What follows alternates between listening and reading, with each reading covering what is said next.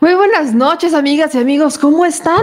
Bienvenidos a este su programa en donde decimos las netas al Chile. Yo soy Bebe Yamel y permítanme llevarlos hoy en una travesía que abarcará desde las mentiras de la candidata ah, en el PRI, el PRI, la candidata del PRI en el Estado de México en el segundo debate, hasta los hijos de los dictadores, en este caso hijas de dictadores, que ahora le arman bronca al presidente Andrés Manuel López Obrador. Pero es que pero es que con qué cara, hijos, con qué cara, hijas. Con esa cara que tienen, andan por la vida sintiéndose las panaceas de la esperanza. Esto en Guatemala y en Perú, sí. Las hijas de dictadores en Guatemala y en Perú le armaron bronca al presidente por atreverse a opinar.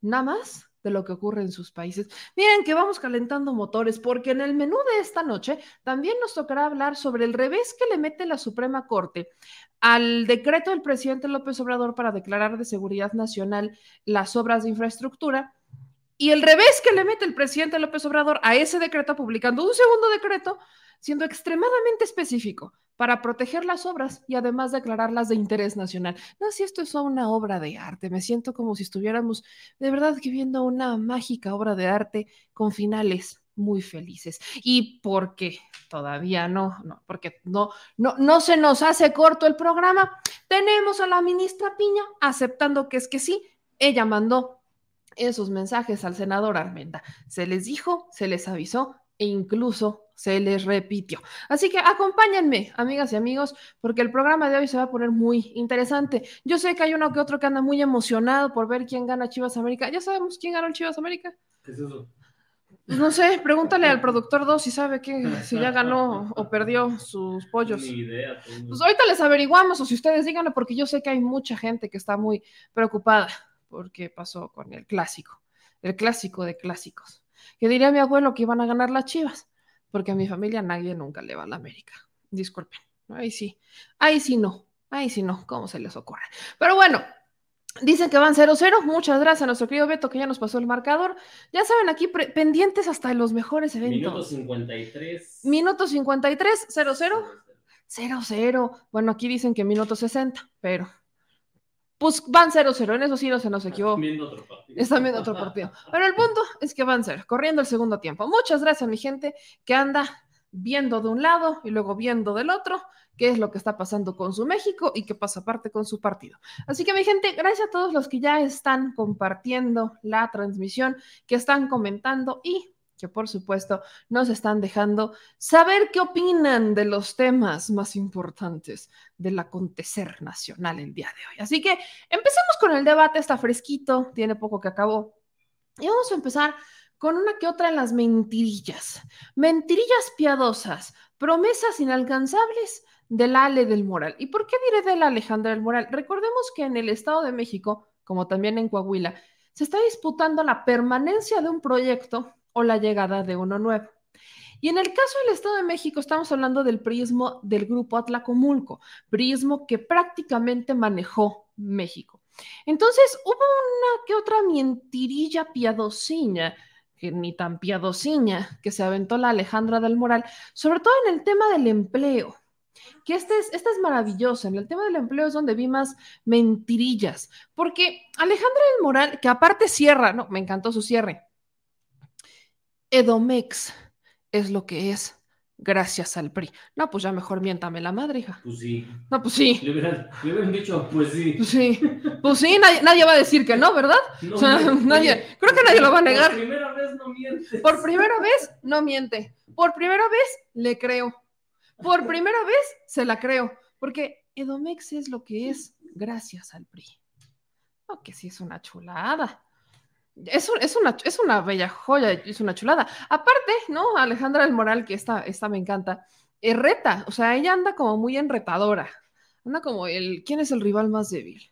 Y cada que puede, se le va a la maestra Delfina. En el primer debate fue un tanto machista, Alejandra del Moral, atacando a la maestra Delfina, presuntamente porque no podía tomar decisiones propias y prácticamente la manejaba.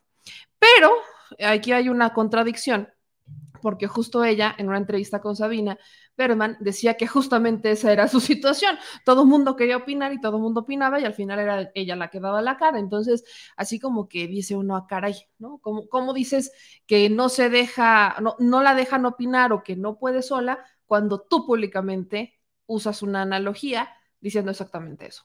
Pero eso fue en el primer debate. En este debate, lo mismo, lo primero que quiero rescatar es que entre el primero y el segundo yo no vi diferencia. Para ningún lado, ¿eh?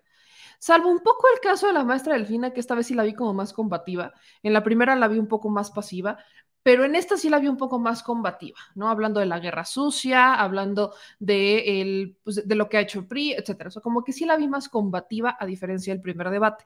Alejandra El Moral mantiene como ese ritmo de querer golpear, porque recuerden que en las encuestas, salvo la de Massive Caller, porque todas manejan a Alejandra del Moral abajo, salvo la de Massive Caller. Es la única encuestadora que la maneja arriba. Y Massive Caller, por cierto, es la encuestadora, es una de muchas, pero esta encuestadora en particular eh, le, gusta mucho manipular los números de manera brutal. Le reencanta. Ahorita les voy a enseñar la encuesta de Massive Caller que ya me la acaban de mandar, que sí, esto es una joya. miren. Es más, de una vez empezamos con las encuestas. La de Massive Caller, porque, miren, de verdad que... Esa es la de Chabelo. Por primera vez, miren, esta es la primera vez, la estoy abriendo, y esta es la primera vez que veo la encuesta de Massive Caller, más o menos con los números como andan las demás. Más o menos.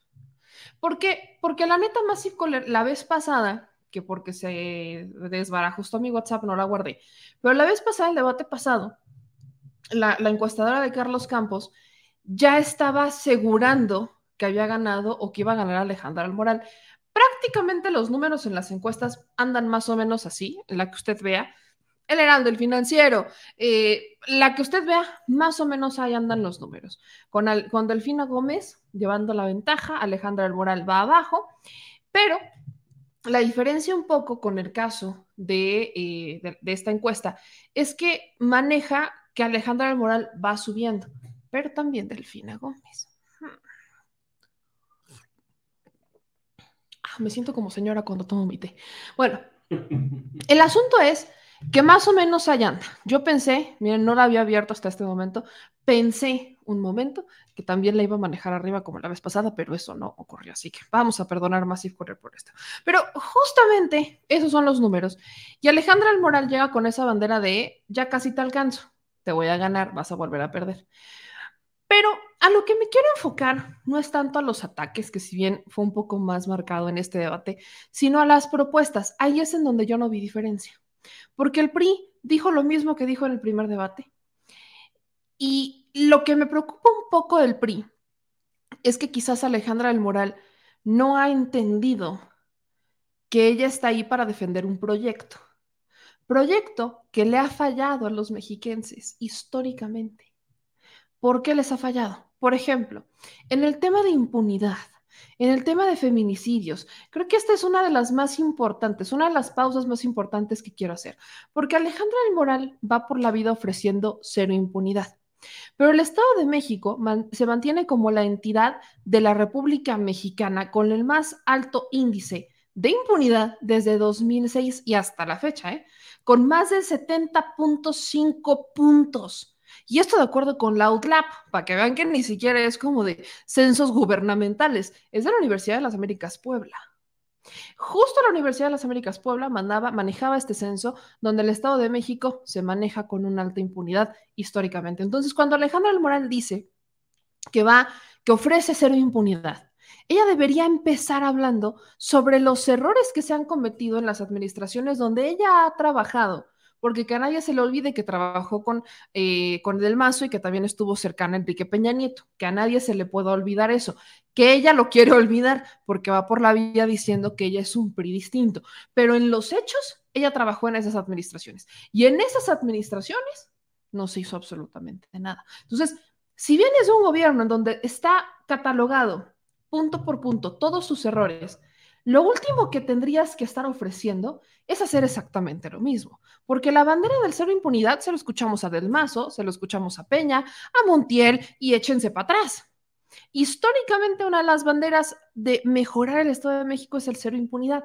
Y lo único que hacen al respecto en un tema judicial es regalar notarías, porque el Estado de México debería convertirse en la capital de las notarías de este país. ¿Cuántas notarías no ha regalado Montiel?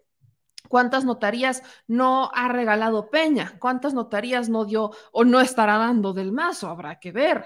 Pero les encanta regalar notarías. Y lo peor es que muchos de los notarios, quizá no todos, pero si hay uno que otro notario por ahí que es, ha estado en medio del escándalo. Uno que, por cierto, dato curioso, ¿se acordarán? ¿Te acuerdas, señor productor, del escándalo de un notario del Estado de México que eh, fue violento con su mujer, que le quitó las llaves y que Alfredo del Mazo dijo, no, lo vamos a separar del cargo y no sé qué? Bueno, pues fue comisionado del INAI, o bueno, del IFAI. Fue de los primeros comisionados del IFAI.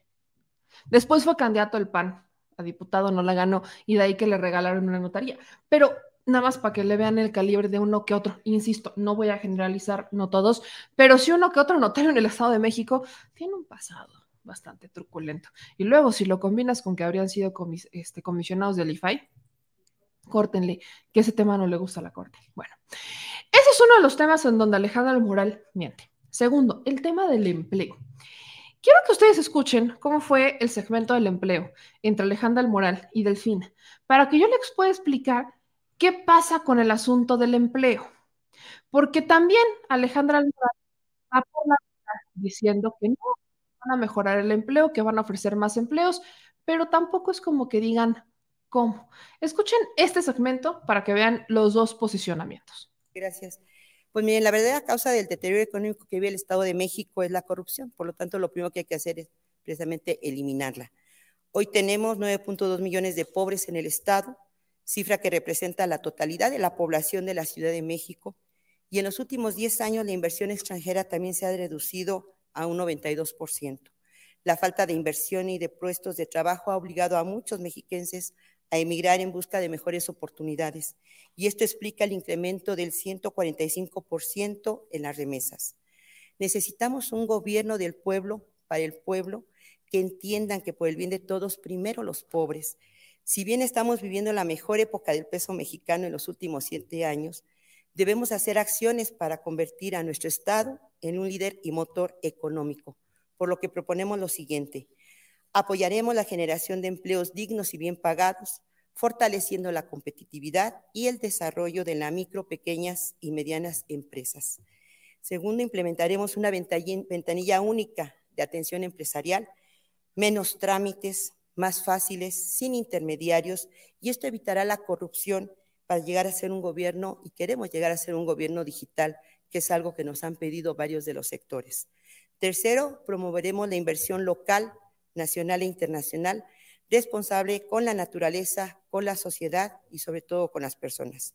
Lograremos que el Estado sea el centro logístico e industrial del país, aprovechando las potencialidades que nos ofrece el AIFA.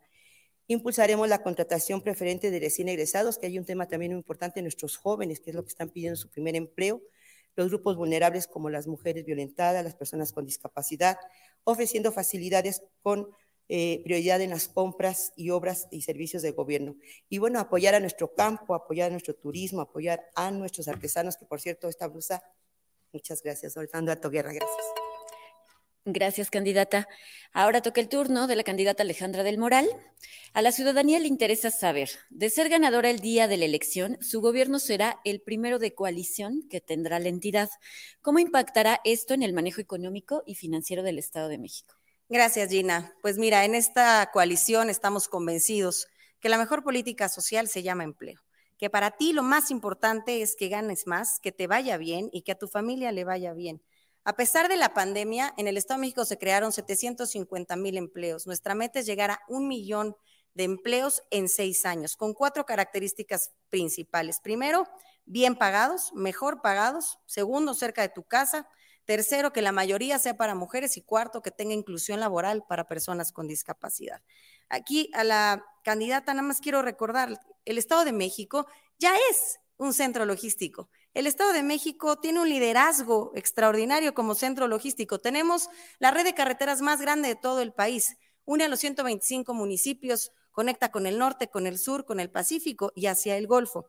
Tenemos que seguir trabajando por potencializar nuestro liderazgo logístico. Vamos también a traer mayor inversión extranjera, inversión nacional y vamos nosotros a aumentar la inversión pública. Vamos a aprovechar todas las vocaciones económicas de nuestros municipios, el turismo, el campo, la industria automotriz, la industria alimenticia y la economía naranja.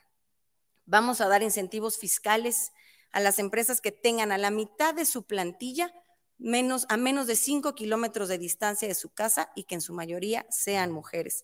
Vamos a cerrar brechas a trabajo igual, salario igual, entre hombres y mujeres. Y por supuesto, el salario familiar que tanto hemos mencionado. El salario familiar aumentará en 42% el ingreso de las familias más pobres del Estado, que en promedio ganan 3.543 pesos al mes. El salario familiar los impulsa casi en 42% y ahora ayudará a hombres, adultos mayores, a jóvenes y vamos a impulsar el seguro de desempleo para que no te quedes sin chamba. Te acompañemos, te capacitemos y le encuentres rápido de regreso. Ahí está el detalle. Porque dice Alejandra del Moral que el Estado de México ya es el mayor centro logístico. Y antes de irme a los datos duros, nada más váyanse a la noción. Si el Estado de México fuera el primer o el más importante centro logístico que ofreciera mejores empleos y que tuviera esta facilidad de ofrecer empleos a la gente, no tendríamos tanta gente viajando del Estado de México a la Ciudad de México para conseguir un empleo. Porque no falta el que por ahí luego en redes sociales dice que la gente que viaja del Estado de México a la Ciudad de México es porque quiere, para trabajar. En realidad ocurren dos cosas que las rentas en la Ciudad de México se han hecho cada vez más caras y la gente ha tenido que alejarse de sus centros de trabajo para que le alcance. Eso quiere decir que hay gente que de la Ciudad de México se tiene que ir alejando, alejando, alejando, alejando, que muchos llegan a alejarse hasta el Estado de México para vivir ahí, venir a trabajar a la Ciudad de México y que les alcance. Y dos, tenemos gente en el Estado de México que no encuentra chamba en el Estado de México y que tiene que venir a la Ciudad de México para buscar chamba. Entonces, si efectivamente el Estado de México fuera el centro logístico más importante de México y del mundo exterior, no veríamos, o, al menos veríamos que va disminuyendo este fenómeno.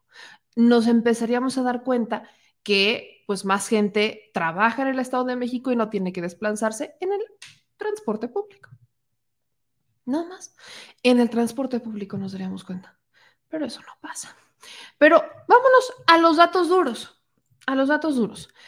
Según el reporte del INEGI, que es la encuesta nacional de ocupación y empleo, el Estado de México inicia este año, 2023, con una tasa de desocupación del 4.5%, es decir, que de los 8 millones o poco más de 8 millones de personas económicamente activas, unas 366 mil están desempleadas. Según el reporte del INEGI, justo el Estado de México y la Ciudad de México, durante el cuarto trimestre del 2022, fueron las entidades con mayor desempleo en el país.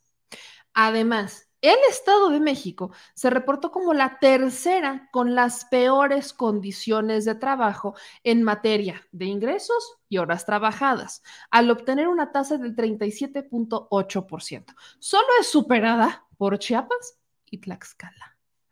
Pero, ¿qué onda con el trabajo informal?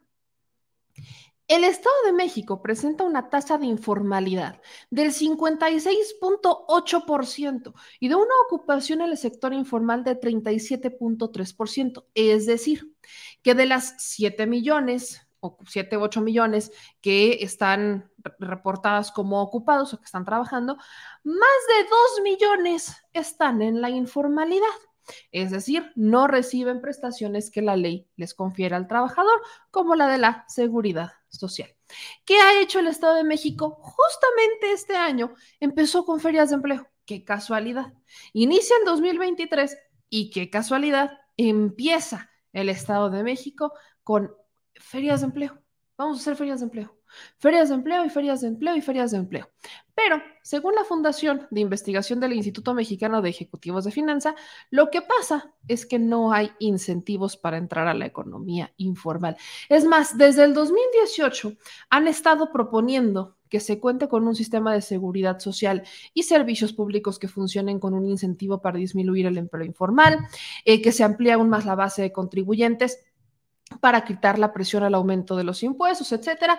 Pero lamentablemente, en el Estado de México, la última legislación en la materia laboral estuvo dedicada a crear el seguro de desempleo, pero solamente para aquellos que pierdan su trabajo en el sector formal.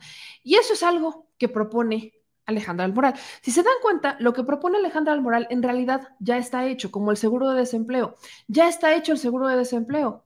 Solamente que el seguro de desempleo es solamente para quienes pierden el trabajo en la formalidad, es decir, para esos 366 mil personas que están dentro de la formalidad, porque de las 8 millones que pueden trabajar, pues 366 mil están en el sector formal. Dos millones están en el informal. Entonces, ¿qué va a pasar? En el Estado de México, ¿cómo le va a hacer Alejandra Almoral bajo su propuesta de que son el mayor centro logístico del país para mejorar el tema de los empleos cuando hay tanta gente en la informalidad y no les pueden dar un seguro de desempleo porque para empezar nunca estuvieron empleados en el sector formal. ¿Se dan cuenta de las mentiras? Hay nada más para que le vayan calando, para que le vayan calando. Particularmente, ahí les va Solamente porque los datos que les dieran del censo del INEGI del 2022, voy a actualizarlos a los del 2023. Tan solo en abril del 2023 se generaron 175.514 empleos en el Estado de México, incrementando un punto 25% respecto a marzo del mismo año. Punto 25%. Actualmente solo hay 750.000 empleos y quiere aumentar a un millón de empleos sin ofrecer ningún tipo de estímulo en realidad. Según Alejandra del Moral, la tasa de empleo informal es de 70%, cuando en realidad, o sea, sí son muchos, pero tampoco son tantos, son del 56.8% y el resto están desempleados. Entonces, la bronca con las cifras de Alejandra del Moral es que por un lado, parece que quiere defender lo que, actualmente, lo que ha hecho el PRI, porque parece que quiere defenderlo, pero no se atreve a defenderlo porque también sabe que estaría en un error. Y eso es a lo que voy justamente, porque lo que estamos viendo es una candidata que desde el principio, desde el principio de la campaña, intentó deslindarse del PRI diciendo que venía de un PRI distinto. Desde el inicio de la campaña estuvo jugando con el yo soy diferente, yo no tengo un padrino del grupo Atlacomulco, pero en los hechos ella trabajó con el grupo Atlacomulco, con Del Mazo, trabajó con Peña y ella creció bajo el ala del grupo Atlacomulco. No por más que quiera deslindarse, que quiera romper, lo que mejor le serviría a Alejandra del Moral es reconocer los errores del PRI y decir, esto está mal, esto está mal, esto está mal, y en mi gobierno proponemos hacer esto, pero no llegan ya a eso, porque de traicionar al grupo tal como inmediatamente la bajarían. Entonces, ese es por un lado. Por un segundo punto, promete cosas que históricamente el PRI no ha hecho. ¿Por qué les deberíamos de creer? Por ejemplo, el tema del famosísimo río. E, el tema del río Lerma. Es una de las propuestas de campaña que he escuchado. Y miren, para los que son de Puebla, de mi tierra, es como cuando nos prometen que van a limpiar el Atoyac. Exactamente lo mismo. Usted, o sea, el río Atoyac es uno de los ríos más importantes que cruzaba mi estado. De hecho, o sea, casi todas las casas del centro quedan cerca del río Atoyac. Y hoy si queda cerca del río Atoyac, pues hueles a azufre todo el día. Entonces, cuando te decían, porque llegan con propuestas de campaña de no, es que vamos a limpiar el atoyac y que no sé qué, se escuchaban bien bonitas las propuestas. Llegaban al gobierno y ¿qué pasaba? Es que es muy caro.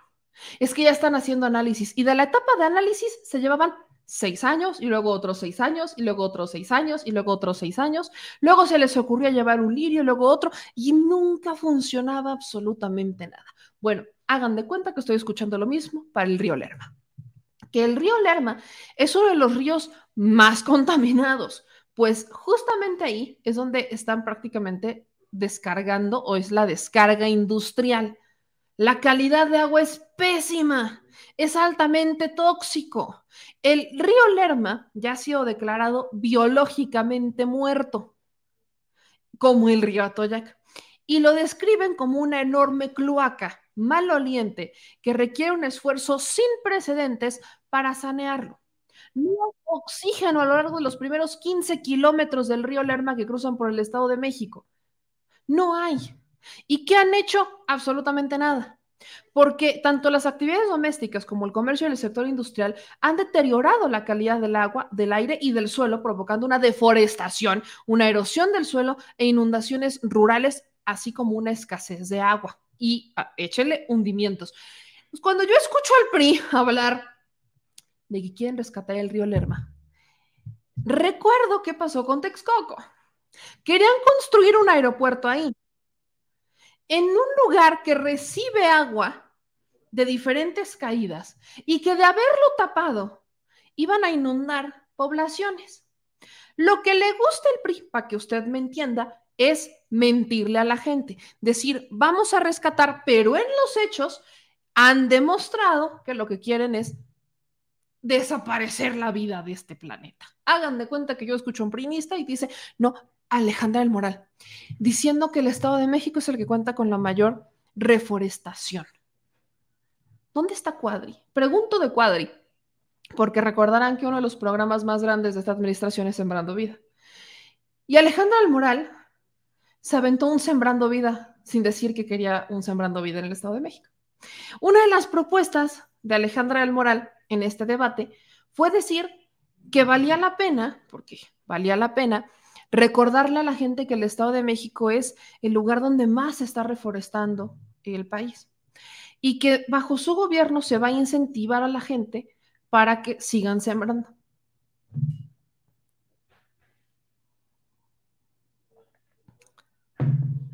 Cuéntenme, ¿eso a qué programa le suena? Porque también Alejandra del Moral se colgó del AIFA. O sea, lo, que, lo que veo, la estrategia de campaña de Alejandra del Moral como va perdiendo, es utilizar algunas propuestas del gobierno federal sin mencionarlas, hacerlas como que suyas y venderlas como nuevas. Cuando naturalmente la que tiene, como digamos que la bandera para hacer un, un copy-paste de estas propuestas es Delfina, porque por ejemplo, Delfina en materia de empleo para los jóvenes y educación estaba proponiendo un programa como el de los becarios, el de jóvenes construyendo el futuro y el de jóvenes este, escribiendo el futuro, para que les puedan conseguir experiencia y empleos y los puedan ayudar a terminar las escuelas. Entonces, lo que estaba proponiendo el fin es aterrizar los programas nacionales a el Estado de México, cosa que es bastante lógico, pero que lo haga el PRI, pues no se supone que ellos están en contra de todo esto. Esa es la doble moral de los priistas. Por un lado van por la vía diciendo que ellos harían las cosas mejores, pero por el otro lado se van adjudicando propuestas del enemigo porque saben que son propuestas que los harían vencedores. Vamos al cierre de lo que fueron los mensajes de cierre para que le calen, porque otra cosa que pasó con Alejandra Morán, fíjense, Prácticamente estamos a dos semanas de que acabe el debate, digo, que acaben las campañas, y hasta apenas ahorita se acordó de los grupos vulnerables, o sea, de los indígenas en el Estado de México. Es la primera vez que escucho a Alejandra del Moral hablar sobre los indígenas. Y ahora dice Alejandra del Moral, me recordó un poco a la reforma educativa, esa reforma de Claudia X González, donde iban por la vida promoviéndote que te iban a enseñar inglés y que te iban a modernizar las aulas y demás cuando algo básico antes de modernizar aulas y meter eh, lenguas, que también es muy importante, es el camino. Porque en el Estado de México, como en muchos otros, sobre todo si te vas a las zonas rurales, el principal problema del por qué los niños no van a las escuelas, además del tema de los ingresos, es que les quedan lejos. No hay transporte, tienen que caminar por horas. Entonces, antes de ponerse a pensar en modernizar escuelas y llevarles inglés, ¿por qué no mejor se piensan en modernizar los caminos, hacer que puedan llegar a las escuelas, ¿no? Básico, que puedan llegar, que tengan una escuela en donde puedan sentarse a estudiar. Básico, Además, obviamente, las condiciones laborales para los maestros. Creo que ese es el punto fuerte de la maestra Delfina, pues estuvo en la Secretaría de Educación Pública, pero vean el cierre, vean el cierre para que le calen, que prácticamente yo creo que aquí es donde estuvo el, el mensaje glorioso de Alejandra del Moral y la respuesta de la maestra Delfina. Dos minutos para un mensaje final.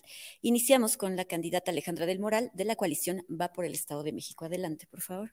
Muchas gracias. Pues como ustedes ya pudieron ver, aquí hay dos proyectos, dos formas abismales de ver las cosas y de resolver problemas. Por un lado, está una propuesta basada en ideología política, en el rencor y en la división. Nosotros creemos que la inclusión de todos es la solución, que podemos unir para poder resolver los problemas. De su lado escuchamos improvisación, falta de preparación. De nuestra parte son propuestas informadas y sobre todo enfocadas en darles resultados. Las propuestas son importantes, sí, pero la capacidad para realizarlas es lo que va a hacer la diferencia en tu día a día. Es momento de hablar con claridad y de hablar las cosas como son. Donde llega Morena, las cosas empeoran, porque Morena es el cambio que destruye. Si no me crees, pregúntale a la gente que vive en Tamaulipas, que vive en Zacatecas, que vive en Colima. Ahí te darás cuenta de la verdad. En esta elección vas a decidir el futuro de tus hijos, el futuro de tu familia, el futuro de ti mismo. Así es que tú podrás decidir qué gobernadora quieres que lleve las riendas de este estado los próximos seis años. Compara y elige. ¿Quién de nosotras tiene la capacidad de tomar decisiones para poder resolver? Compara y elige. ¿Quién de nosotras tiene la energía para enfrentar los cambios que este estado necesita? Compara y elige. ¿Quién de nosotras tiene el valor para enfrentar la delincuencia de manera frontal y proteger a tu familia? Cuando tengas la boleta en tus manos, te pido que no pienses en un partido político. Piensa en tu familia, piensa en tu futuro, piensa en lo que más amas. Recuerda que el futuro de México pasa por el Estado de México y que los mexiquenses somos mexicanos dos veces, por patria y por provincia. Y reitero y cierro, como lo dije al principio, ya los alcanzamos y les vamos a ganar la elección. Solo quiero dejarle una pregunta a la candidata. ¿Te comprometes a respetar el resultado de esta elección? Muchas gracias y muy buenas noches, mexiquenses. Muchas gracias, candidata. Ahora escuchamos a la candidata Delfina Gómez de la candidatura común. Juntos hacemos historia en el Estado de México. Adelante, por favor. Muchas gracias. Pues miren, en 13 días, ya nos faltan 13 días para recorrer nuestro, todo el Estado de México. Ya llevamos 90 municipios y en esas semanas hemos platicado con muchísimos, muchísimos mexiquenses.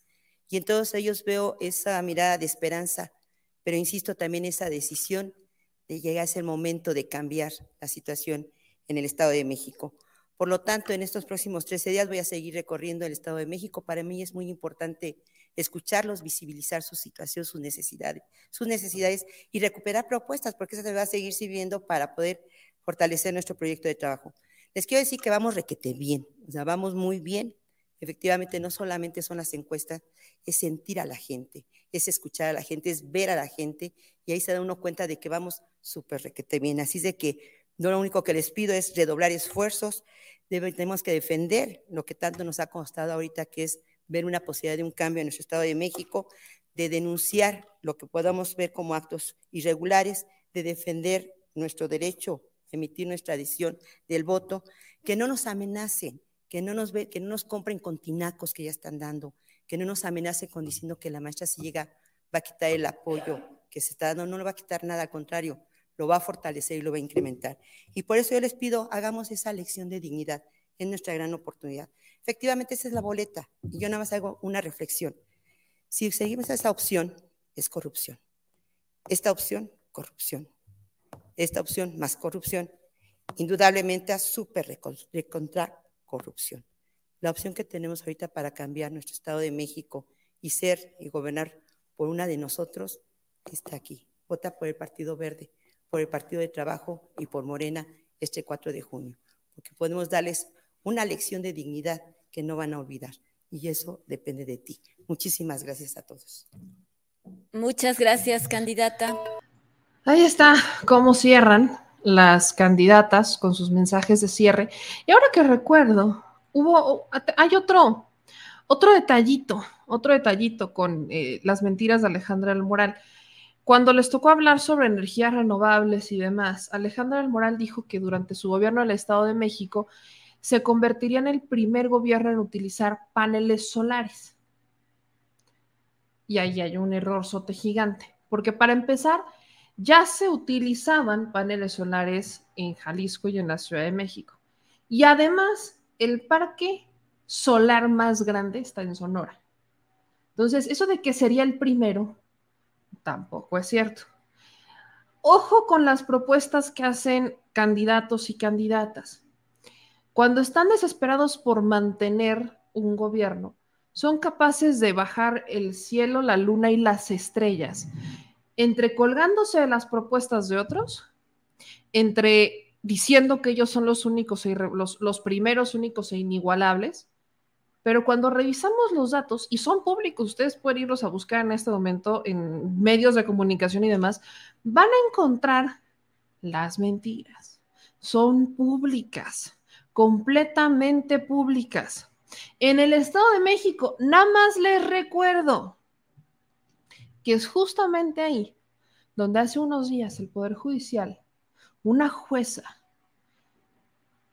le dictó una sentencia a Roxana Ríos, una mujer que se defendió de su violador. Nada más se lo recuerdo. Digo, siempre le digo, es Ruiz, Roxana Ruiz, una joven que se defendió de su violador y una jueza dictó que tendría que pasar seis años en la cárcel por defenderlo. Y encima quieren que pague la reparación del daño. ¿Y quién le va a pagar la reparación del daño a ella? ¿Quién se la va a pagar? Ese es el Estado de México del que Alejandra del Moral presume cero impunidad, del que Alejandra del Moral dice que no va a haber más impunidad. Si no lo han logrado en los noventa y tantos años que lo han gobernado, y la propia candidata está intentando deslindarse de ese PRI, ¿qué nos hace pensar que va a cumplir lo que promete cuando encima ni siquiera las cifras las tiene correctas? Aquí aplico la de, di lo que tengas que decir, pero sé convincente, intenta ganar votos, aunque sea mentira. Así que mi gente, usted no se deje engañar. Ya sabe qué es lo que pasa cuando se quedan los puristas, sobre todo aquellos que van por la vida diciendo, yo soy diferente. ¿Cómo es posible que seas diferente si te has quedado en un partido que no una, no dos, no tres, sino miles de veces en tiempos recientes ha sido acusado de corrupción y de diversos delitos, hasta de acoso y abuso sexual. Entonces, es increíble, yo no puedo confiar en una persona, porque miren, yo puedo entender, yo lo hice en algún momento, cuando tenía 18 años. Vas por la vida pensando que el PRI, creador del sistema, es el único que puede solucionar el sistema. Ok, pero en algún momento tienes que abrir los ojos yo no puedo confiar en una persona que pese a Odebrecht, que pese a Operación Zafiro, que pese a el Pemex Gate, que pese a Alejandro Moreno Cárdenas, que pese a Enrique Peña Nieto, que pese a Luis Videgaray, que pese a Emilio Lozoya, que pese a todos ellos, decida mantenerse fiel a ese partido. Porque ahora van por la vía diciendo que ellos no son de ideales ni de ideologías políticas. Es que ese es el problema. Si ellos respetaran su ideología política, otro gallo cantaría. Si ellos respetaran la ideología política con la que el partido fue fundado, otro gallo cantaría. Pero ni eso respetan y lo dijo Alejandra del Moral. Es increíble que traicionen una ideología por mantenerse en un partido que ha sido acusado de corrupción mil veces y que por sus lazos con los autónomos no ha sido sancionado como se debe. Una persona que se mantiene en un partido así, yo no la respeto. O eres cobarde o eres cómplice. Punto. Esas son, esos son los hechos en el PRI de ahora. Hasta que lo reformen. Y como yo no veo que lo vayan a reformar, ustedes saquen sus propias conclusiones. Ahora, cambiemos de tema y vámonos al, al, plano internacional, porque quiero que me sigan el hilo con esto. Ya regresaremos a hablar sobre política nacional en un momento más, pero quiero que vean esto. Hace unos días empecé a ver con curiosidad una serie de videos que sube Suri Ríos. Suri Ríos es una mujer guatemalteca que actualmente es candidata a la presidencia dice que quiere ser la primera servidora de la República de Guatemala, o sea, la primera mujer presidenta de Guatemala. y sube una serie de videos utilizando la imagen del presidente Andrés Manuel López Obrador. Me voy a regresar un poco para que veamos los primeros videos que subió, que yo insisto es, es impactante. Suri Ríos, recordemos que la relación entre México y Guatemala tiene que ser cada vez más estrecha, porque compartimos frontera y por la cantidad de migrantes que están saliendo de Guatemala. Es, es, brutal. Entonces, Suri Ríos, déjenme, le voy a bajar más, porque tiene un par de días que sube un video reclamándole al presidente Andrés Manuel López Obrador sobre una propuesta del propio presidente para que perdonaran a un guerrillero. Ese video empezó a circular, de hecho el presidente lo mencionó en algún momento en la mañanera, bastante respetuoso, pero pues sí reconociendo quién es la persona que lo dice. Porque algo que Sori Ríos no menciona y, y parece que ha omitido en su campaña es el nombre de su papá, al que aparentemente valora y quiere mucho. Pues el papá de Suri Ríos fue nada más y nada menos que uno de los dictadores y genocidas de, Guatemala. Un, personaje, ya diría yo, peligrosón, porque ya ahorita nos lo van a explicar con, con, puntos así finitos, porque yo, yo no termino de, de entender a veces cómo es que llegan estas hijas o hijos de gobernantes que tienen un pasado extremadamente oscuro y que le hicieron muchísimo daño a sus países y ahora llegan como si nada hubiera pasado porque pasan los años y creen que a la gente se les olvida lo que ocasionaron sus padres, que es el mismo caso de, Keiko Fujimori, que también Keiko Fujimori en algún momento se, pronunció eh, en, contra del presidente recientemente y agarrándose un poco del caso de Suri Ríos. Miren, déjenme lo voy a buscar, que ya lo perdí, porque ahorita déjenme, se los busco en un bolón ping-pong. Aquí está. Este es el video de, Suri Ríos, se los voy a poner porque dice lo siguiente. Vean. Suri Ríos responde a la petición del presidente de un indulto a una persona acusada del homicidio de tres soldados guatemaltecos. Cáchenle. Vean, y lo, vean lo que dice. Presidente Manuel López Obrador César Montes es un guerrillero, terrorista y asesino convicto que ejecutó vilmente a tres de nuestros valientes soldados. Su intervención buscando clemencia para este criminal es un insulto para los guatemaltecos que anhelamos la paz. En nuestro gobierno no habrá abrazos para los delincuentes, habrá seguridad y justicia para nuestros ciudadanos. En Guatemala decidimos los guatemaltecos y nadie más. Ese fue el primer video que manda Suri Ríos, el primerito.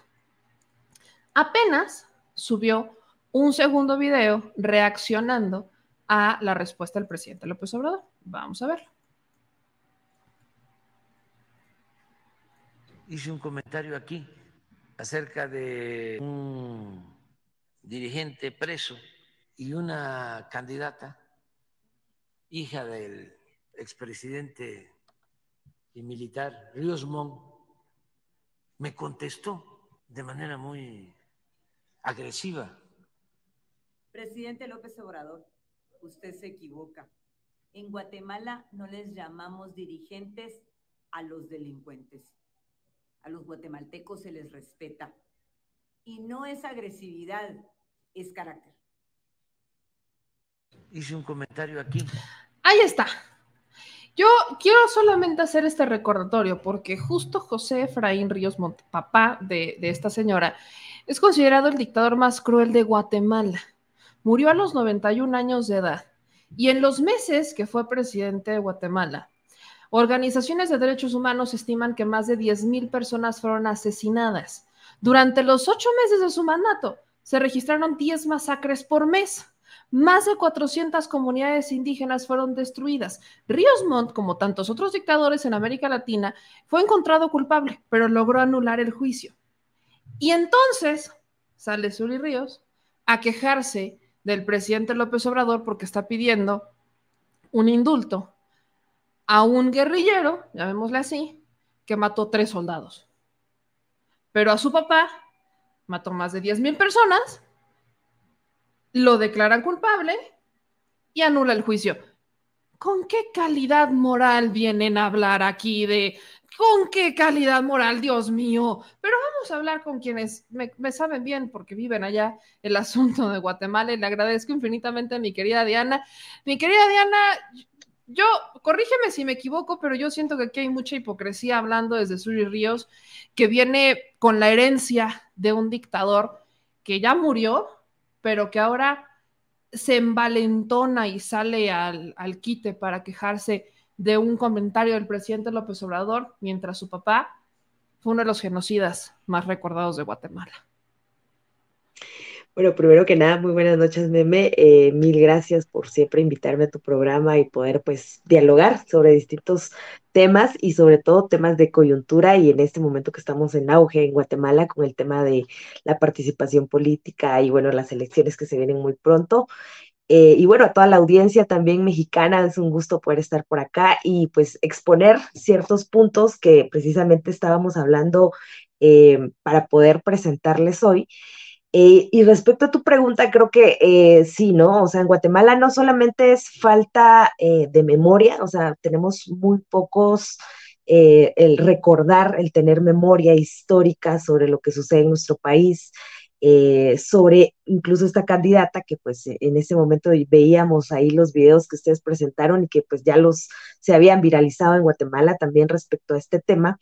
Eh, somos un país donde evidentemente las cosas se olvidan muy fácilmente y hoy pasa una cosa y mañana va a pasar algo peor, ¿no? Entonces, evidentemente, la gente tiene muy poco tiempo para irse eh, evolucionando y regresar al pasado para entender también lo que nos está sucediendo ahora, ¿no?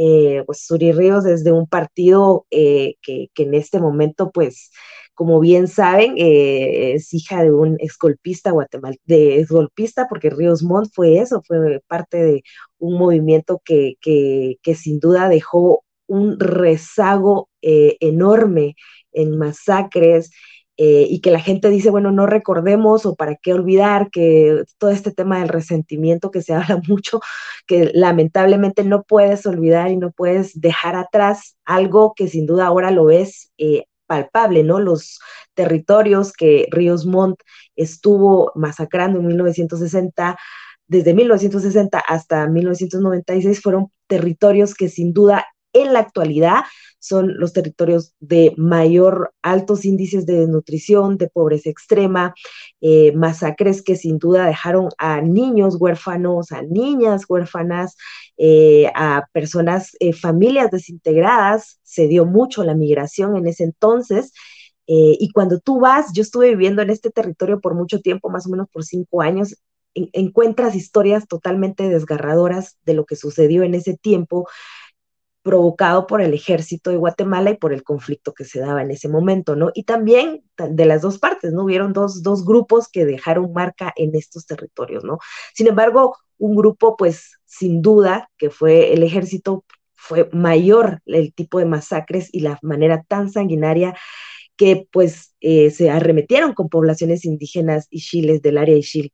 Y pues ya ven ustedes las imágenes ahí, ¿no? Hubo un, caso, un juicio, eh, un juicio que sin duda marcó la historia sin precedentes, fue muy emotivo, con, con muchos, con muchos eh, peritajes, testimonios que, que dieron un, un dictamen y que pues precisamente fue, fue anulado, ¿no? Pero hablando de Suri Ríos y regresando no solamente en ese pasado oscuro de su, de su padre eh, y un pasado terrorífico, porque es un pasado terrorífico y de sangre, ya ella, ¿no? Eh, como, como persona eh, durante el último tiempo, cuando habla, por ejemplo, y el mensaje que pone ahorita sobre que se respeta a los guatemaltecos, tenemos que recordar de Suri Ríos que ella fue una de las eh, personas que se, que bueno, que, que, fue acusada por el jueves llamado Jueves Negro en Guatemala, ¿no? Este Jueves Negro fue un día eh, que sin duda marcó a muchas y muchos guatemaltecos. Eh, fue organizado, o sea, la acusan de haber sido ella una de las organizadoras de ese Jueves Negro que esto se dio en el 2003 y fue una manifestación que terminó en disturbios a raíz del rechazo de la candidatura en ese entonces de su padre, Ríos Montt.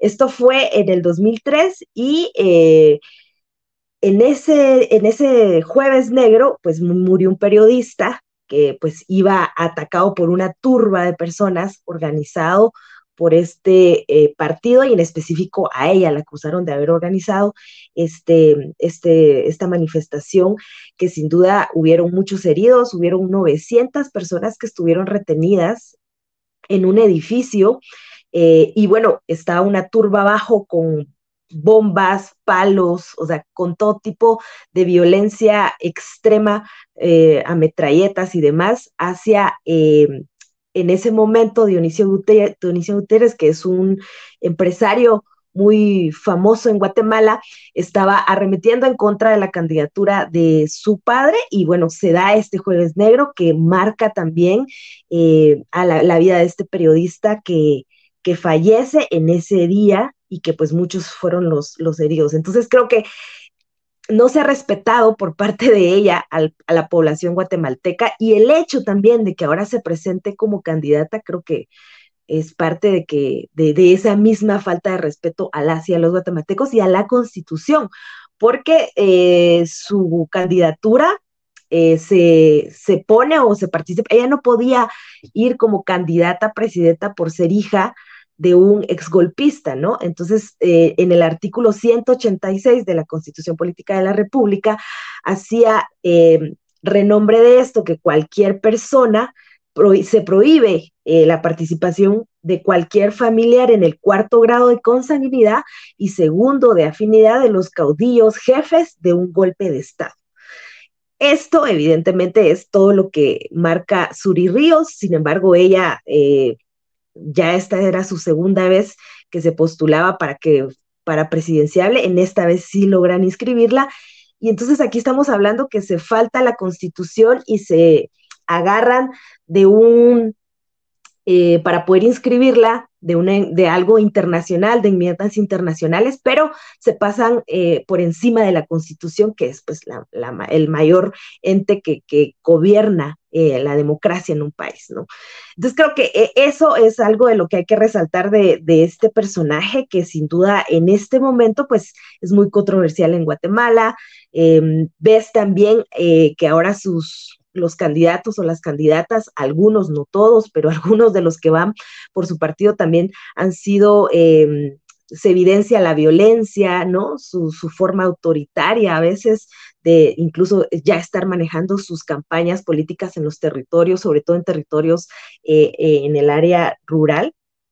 Y bueno, yo creo que eso es lo que te podría decir eh, de entrada de, de, lo que marca el pasado y el presente. También mencionar que Suri es esposa de un excongresista estadounidense que también es acusado em, de corrupción, que la mayoría de sus propios compañeros congresistas han votado, que es un congresista de los más corruptos en Estados Unidos, es la, pareja de, Suri, y fue la pareja de Suri Ríos.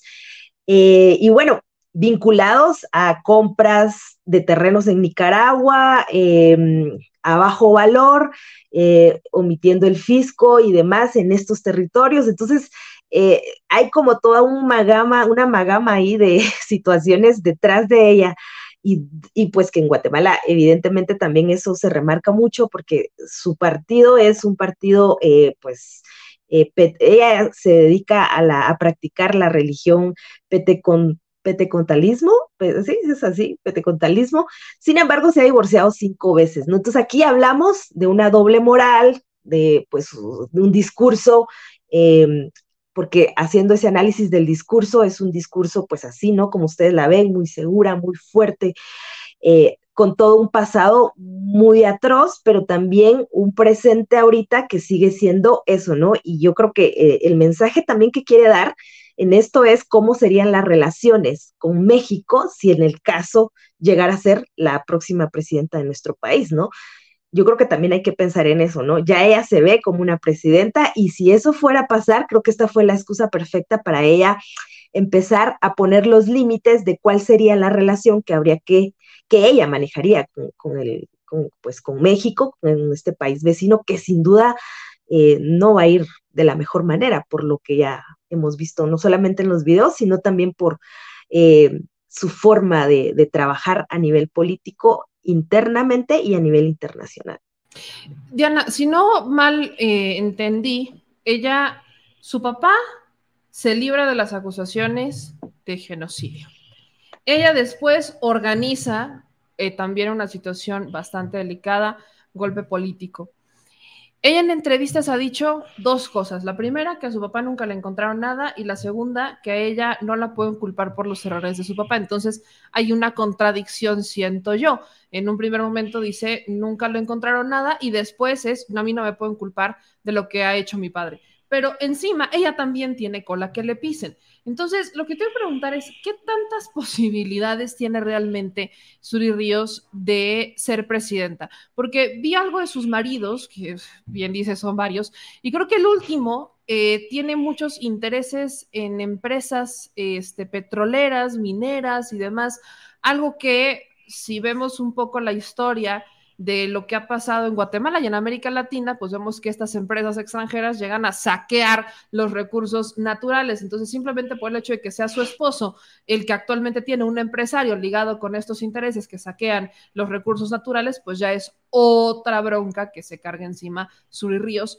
Y al mismo tiempo quiero preguntarte, ¿qué tanto se habla de esto en Guatemala?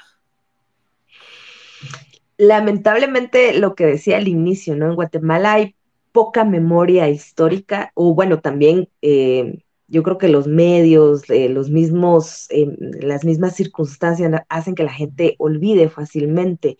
Y porque cuando se entra en un proceso electoral, la gente pues ve al partido, es, es como una venta, ¿no? Y ahí hay varias elecciones, ahorita tenemos casi 23 partidos políticos que van a, presidenciales, entonces es una cantidad enorme, eh, muchos sin ideología política estable, ni mucho menos una ideología eh, o un trabajo o un recorrido grande, ¿no? En temas política, de política, pero una política diferente, renovada, porque también vemos que atrás de esta política hay muchas personas de...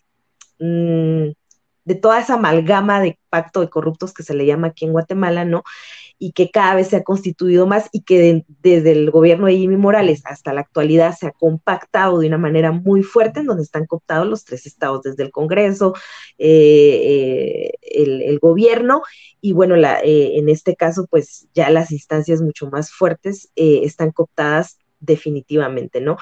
Em, se habla muy poco por lo mismo que comento, porque la gente ahorita habla sobre únicamente de que eh, hasta que es guapa, que los maridos, pero no hablan de, todo lo que acabamos de mencionar hace un momento, ¿no? Y bueno, cuando dice, por ejemplo, en el caso de su padre, lo que me hacías eh, referencia, eh, meme, sobre ella acompañó durante el todo el juicio de su padre, lo acompañó a cada momento. Y precisamente creo que ahí entra esa contradicción en donde tú dices, bueno, mi papá, mm, yo no estoy de acuerdo, yo no fui, yo no soy, pero evidentemente cuando tú estás al lado de él día y noche durante todo el tiempo de las audiencias, que fue en, eh, este juicio que se le llevó a cabo por genocidio eh, a Ríos Montt, ella no faltó a ninguna de esas audiencias. Siempre estuvo ahí con su papá. Siempre, siempre, siempre. Y bueno, arremetía contra periodistas, contra personas, contra las mismas eh, eh, pues testigos que llegaban a, este, a este caso, ¿no?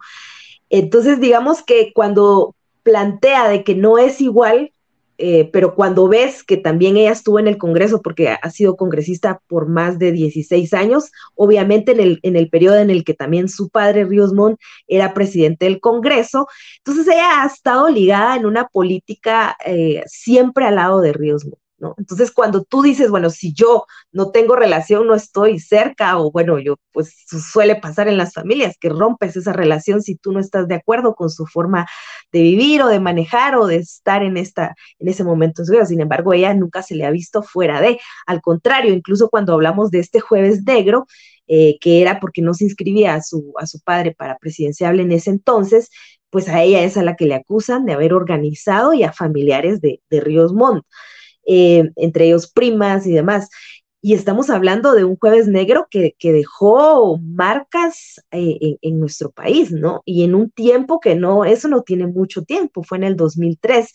Estamos hablando que también en ese momento eh, había em, un estallido social por parte del magisterio en ese momento y entonces la gente estaba muy, y sobre todo eh, promovido por el movimiento magisterial, estaba en un auge muy fuerte y, sabían que, la única manera de que se impusieran iba a ser así, ¿no?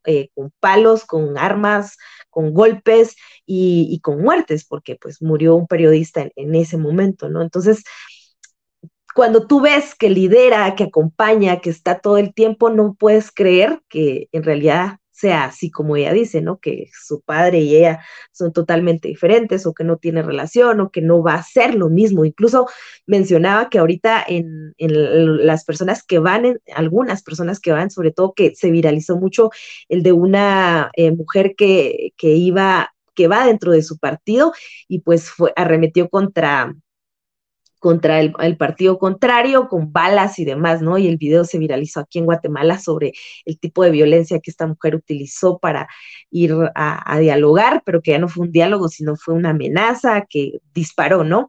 Y había más personas ahí. Entonces, cuando tú ves, evidentemente, Suri salió a decir que ella en ese momento no, ya no iba a ser parte del partido, la eliminan y demás pero tú ves que, al final eh, es complejo, ¿no? Porque igual ellos hicieron una fusión, eh, eh, Valor y Unionista, son dos partidos que se fusionaron para no solo candidato a presidenciales, sino también para algunas localidades, ¿no? Desde diputados y demás. Entonces, algunos partidos del mismo unionista no locales no se unieron con Suri Ríos por el pasado que mantiene y algunos, sobre todo los, el nacional, que es el del presidenciable, sí, unionista, sí se unió eh, el presidenciable con, eh, con Suri Ríos y con Valor, ¿no? Entonces, eh, también ves que dentro del mismo partido hay como ahí cuestiones que rozan con ella y que pues no todos están de acuerdo, sin embargo, pues la mayoría va,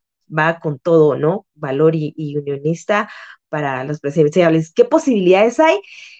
Yo creo que Guatemala en los últimos años ha sido como una caja, ¿no? Y se hacía, precisamente estábamos en un proceso de formación con periodistas y políticas hace una, estamos todavía en este proceso, y llegaban expertos y dentro de las mismas eh, políticas que estaban ahí de distintos partidos, hablamos de partidos de derecha y también de izquierda o con ideologías que pues eh, bastante eh, manejadas desde esas, de esas ramas y periodistas se veía que, desde el gobierno de Jimmy Morales hay una situación compleja en nuestro país, que empiezan a salir eh, presidentes de reciclaje, les llaman, ¿no?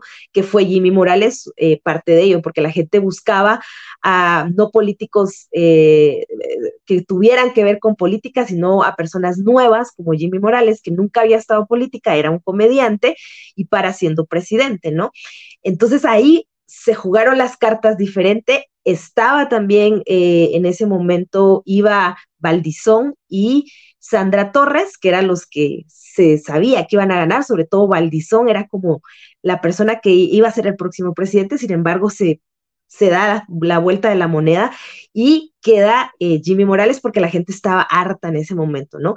Ahorita pasa algo similar, quienes se han eh, ido como levantando en la cabeza ha sido Sandra Torres y Suri Ríos, y que ellas iban a ser, una de las dos iba a ser la, la, siguiente presidenta de Guatemala, sin embargo, aparece eh, este presidente de reciclaje, que es como se le llama por parte de los expertos, eh, precisamente ahí Carlos Pineda, ¿no? Entonces, eh, esto, un personaje nuevo que no estaba en una de las encuestas, que cuando salen las encuestas, que fue recientemente, pues la gente se queda sorprendida, ¿no? Porque los que se veían en la cabeza era precisamente Sandra, Suri, incluso Mulet creo que iba, iba tenía que estar en el, en el puesto de Carlos Pineda, pero no Carlos Pineda. Sin embargo, ahorita eh, se manejan diferente, creo que también eh, parte de, la misma estructura en Guatemala y, creo que eso hay que, hay que mencionarlo. Eh, Carlos Pineda como Jimmy Morales se han movido mucho con personas migrantes eh, han trabajado más afuera del país, no dentro del país y con población que pues tiene eh, preferencias religiosas evangélicas, ¿no? Eh, y ahí es donde se mueven, que ahora en nuestro país hay mucha población evangélica, ¿no? Entonces creo que ahí es donde manejan su, sus sorpresivas encuestas que cuando salen, eh, pues realmente sorprenden, como Jimmy Morales, o sea, no se veía hace, en ese momento que él fuera a llegar a ser presidente, sin embargo, llega a ser presidente, que son presidentes, como les llamaban los expertos de reciclaje, ¿no? Que, eso es lo que estaba pasando ahora con, estas candidaturas. Sí hay cierta fama de Suri, tenía eh, o se veía que iba a ser como la siguiente, pero pues aparece otro personaje. Entonces, estamos en, en, veremos, ¿no? Yo creo que al final no se puede decir ya esto sí es así, porque bueno, en Guatemala sorprende, la población sorprende, la gente. Justo, justo es lo eh, que te iba a preguntar, porque vi encuestas de marzo donde manejaban a Suri Ríos en el primer lugar y a Sandra Torres en el segundo.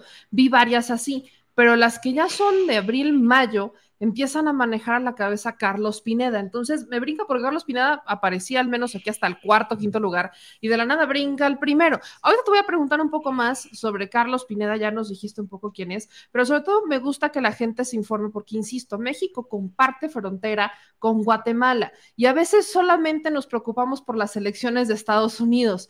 ¿Quién va a mm. quedar en Estados Unidos? ¿Cómo va a ser la, la relación de México con Estados Unidos? Porque es que es nuestro socio comercial este, más importante y la, la, la, ok, lo entiendo, pero compartimos frontera también con Guatemala y actualmente, gran, o sea, más bien no actualmente, todos los migrantes que están entrando están entrando por justamente esa frontera entre Guatemala y, este, y México.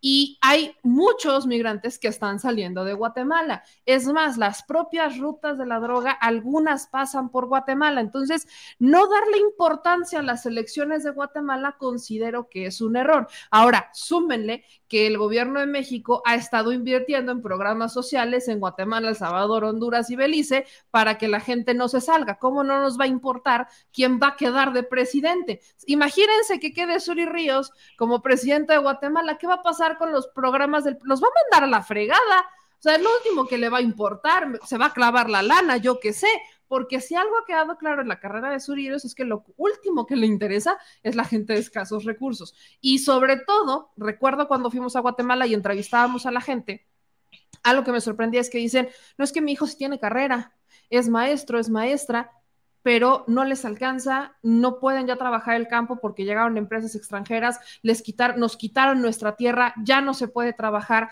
y entonces decidieron irse. Y cuando ves quién es el esposo de Suri Ríos, que es uno de los socios más importantes de una empresa de petrolera y minas, pues ahora imagínense qué va a pasar si llega como presidenta de Guatemala. Ustedes nada más dimensionenle.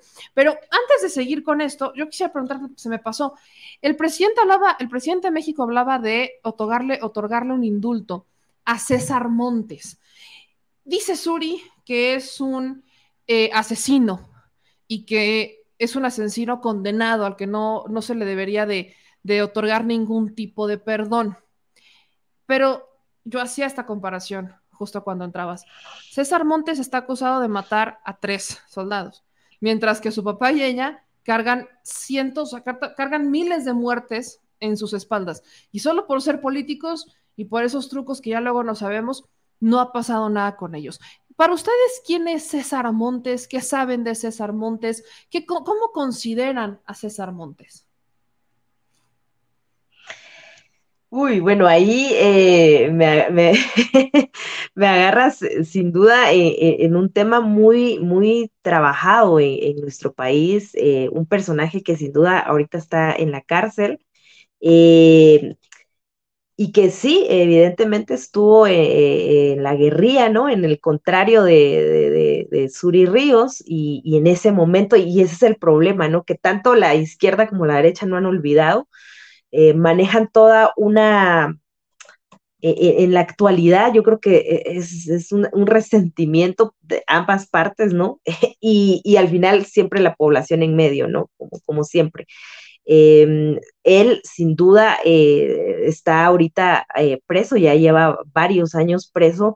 Em, y ahí estamos hablando también de que eran tres militares, pero que también es una población que es está eh, pues en medio del narcotráfico, ¿no? Y que pues se deducía que los militares que estaban o que fueron asesinados eran parte de un cartel. Entonces estamos hablando de una situación muy compleja, ¿no? eh, también de una situación en donde la población en ese momento apoyaba a César Montes, eh, la población local, y por eso estos militares eh, fallecen.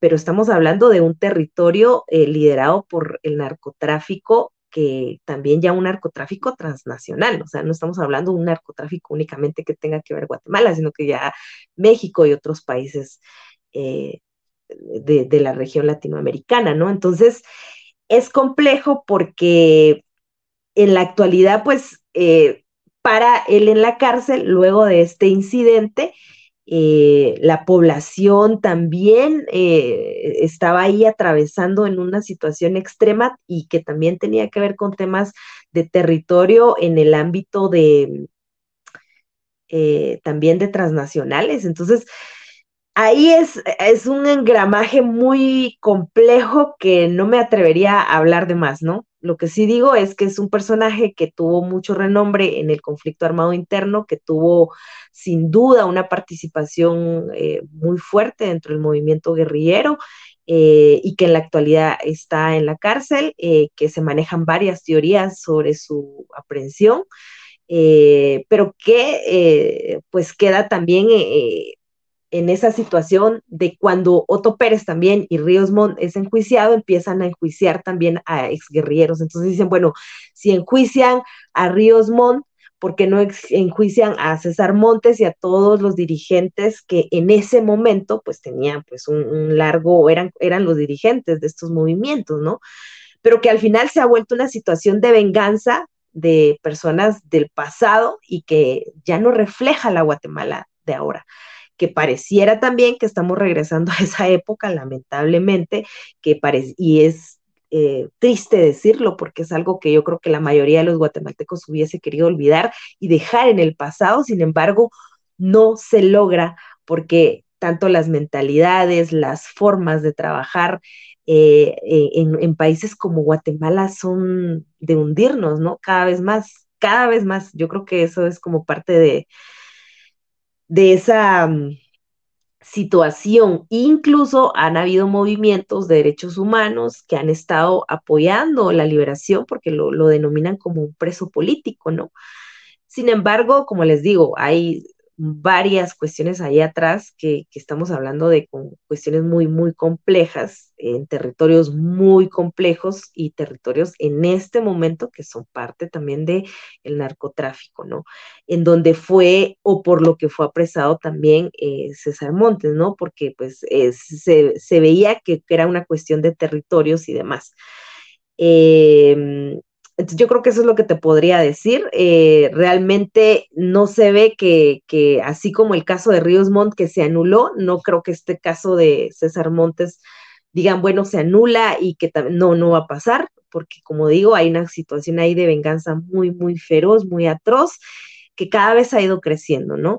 Y que ahora lo vemos con lo que está pasando en la actualidad en nuestro país, porque de hecho, pues la misma prensa hace unos 15 días, hace eh, días, el 15 de, de este mes, tres días tiene, que cerraron en uno de los medios más importantes de Guatemala, el periódico. Entonces estamos hablando de países, Guatemala se está convirtiendo en un país autoritario y estamos hablando que, que esto tiene que ver con personajes como Ríos Montt, como Suri Ríos, eh, que son parte de ese pacto de corruptos, de los mismos que están en la cárcel, Otto Pérez, Valdetti, eh, y, bueno, ahorita es una cuestión de guerra, literalmente, entre, entre ellos y que la población se queda en medio, ¿no? De, esta situación tan compleja. Diana, ya, ya, te invitaré después para hablar justamente sobre el proceso electoral, ya no tanto sobre Sur y Ríos. ¿Cuándo son las elecciones en Guatemala? Son ahorita en junio. Eh, ya estamos. sí, ya, ya estamos a, pocos días prácticamente de un mes y mucho que, van a ser las elecciones.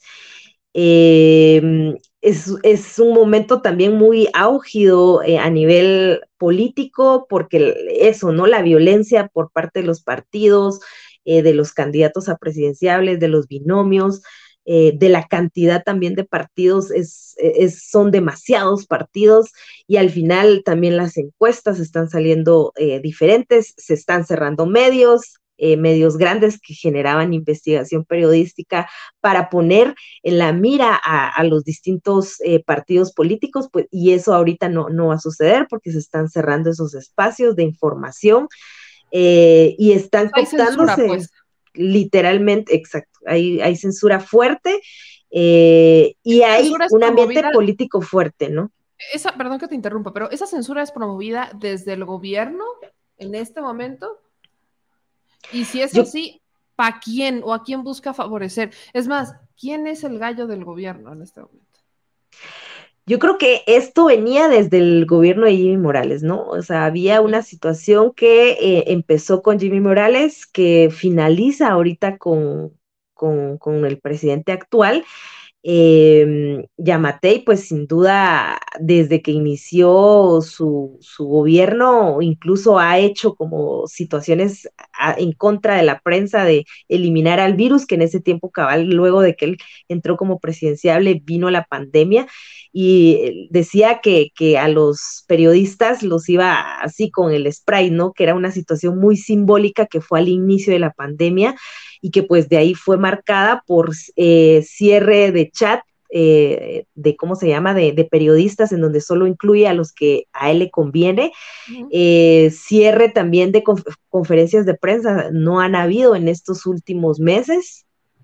Em, y persecución a periodistas, juicios en contra de, y los juicios que algunos periodistas han pedido que se investiguen están engavetados.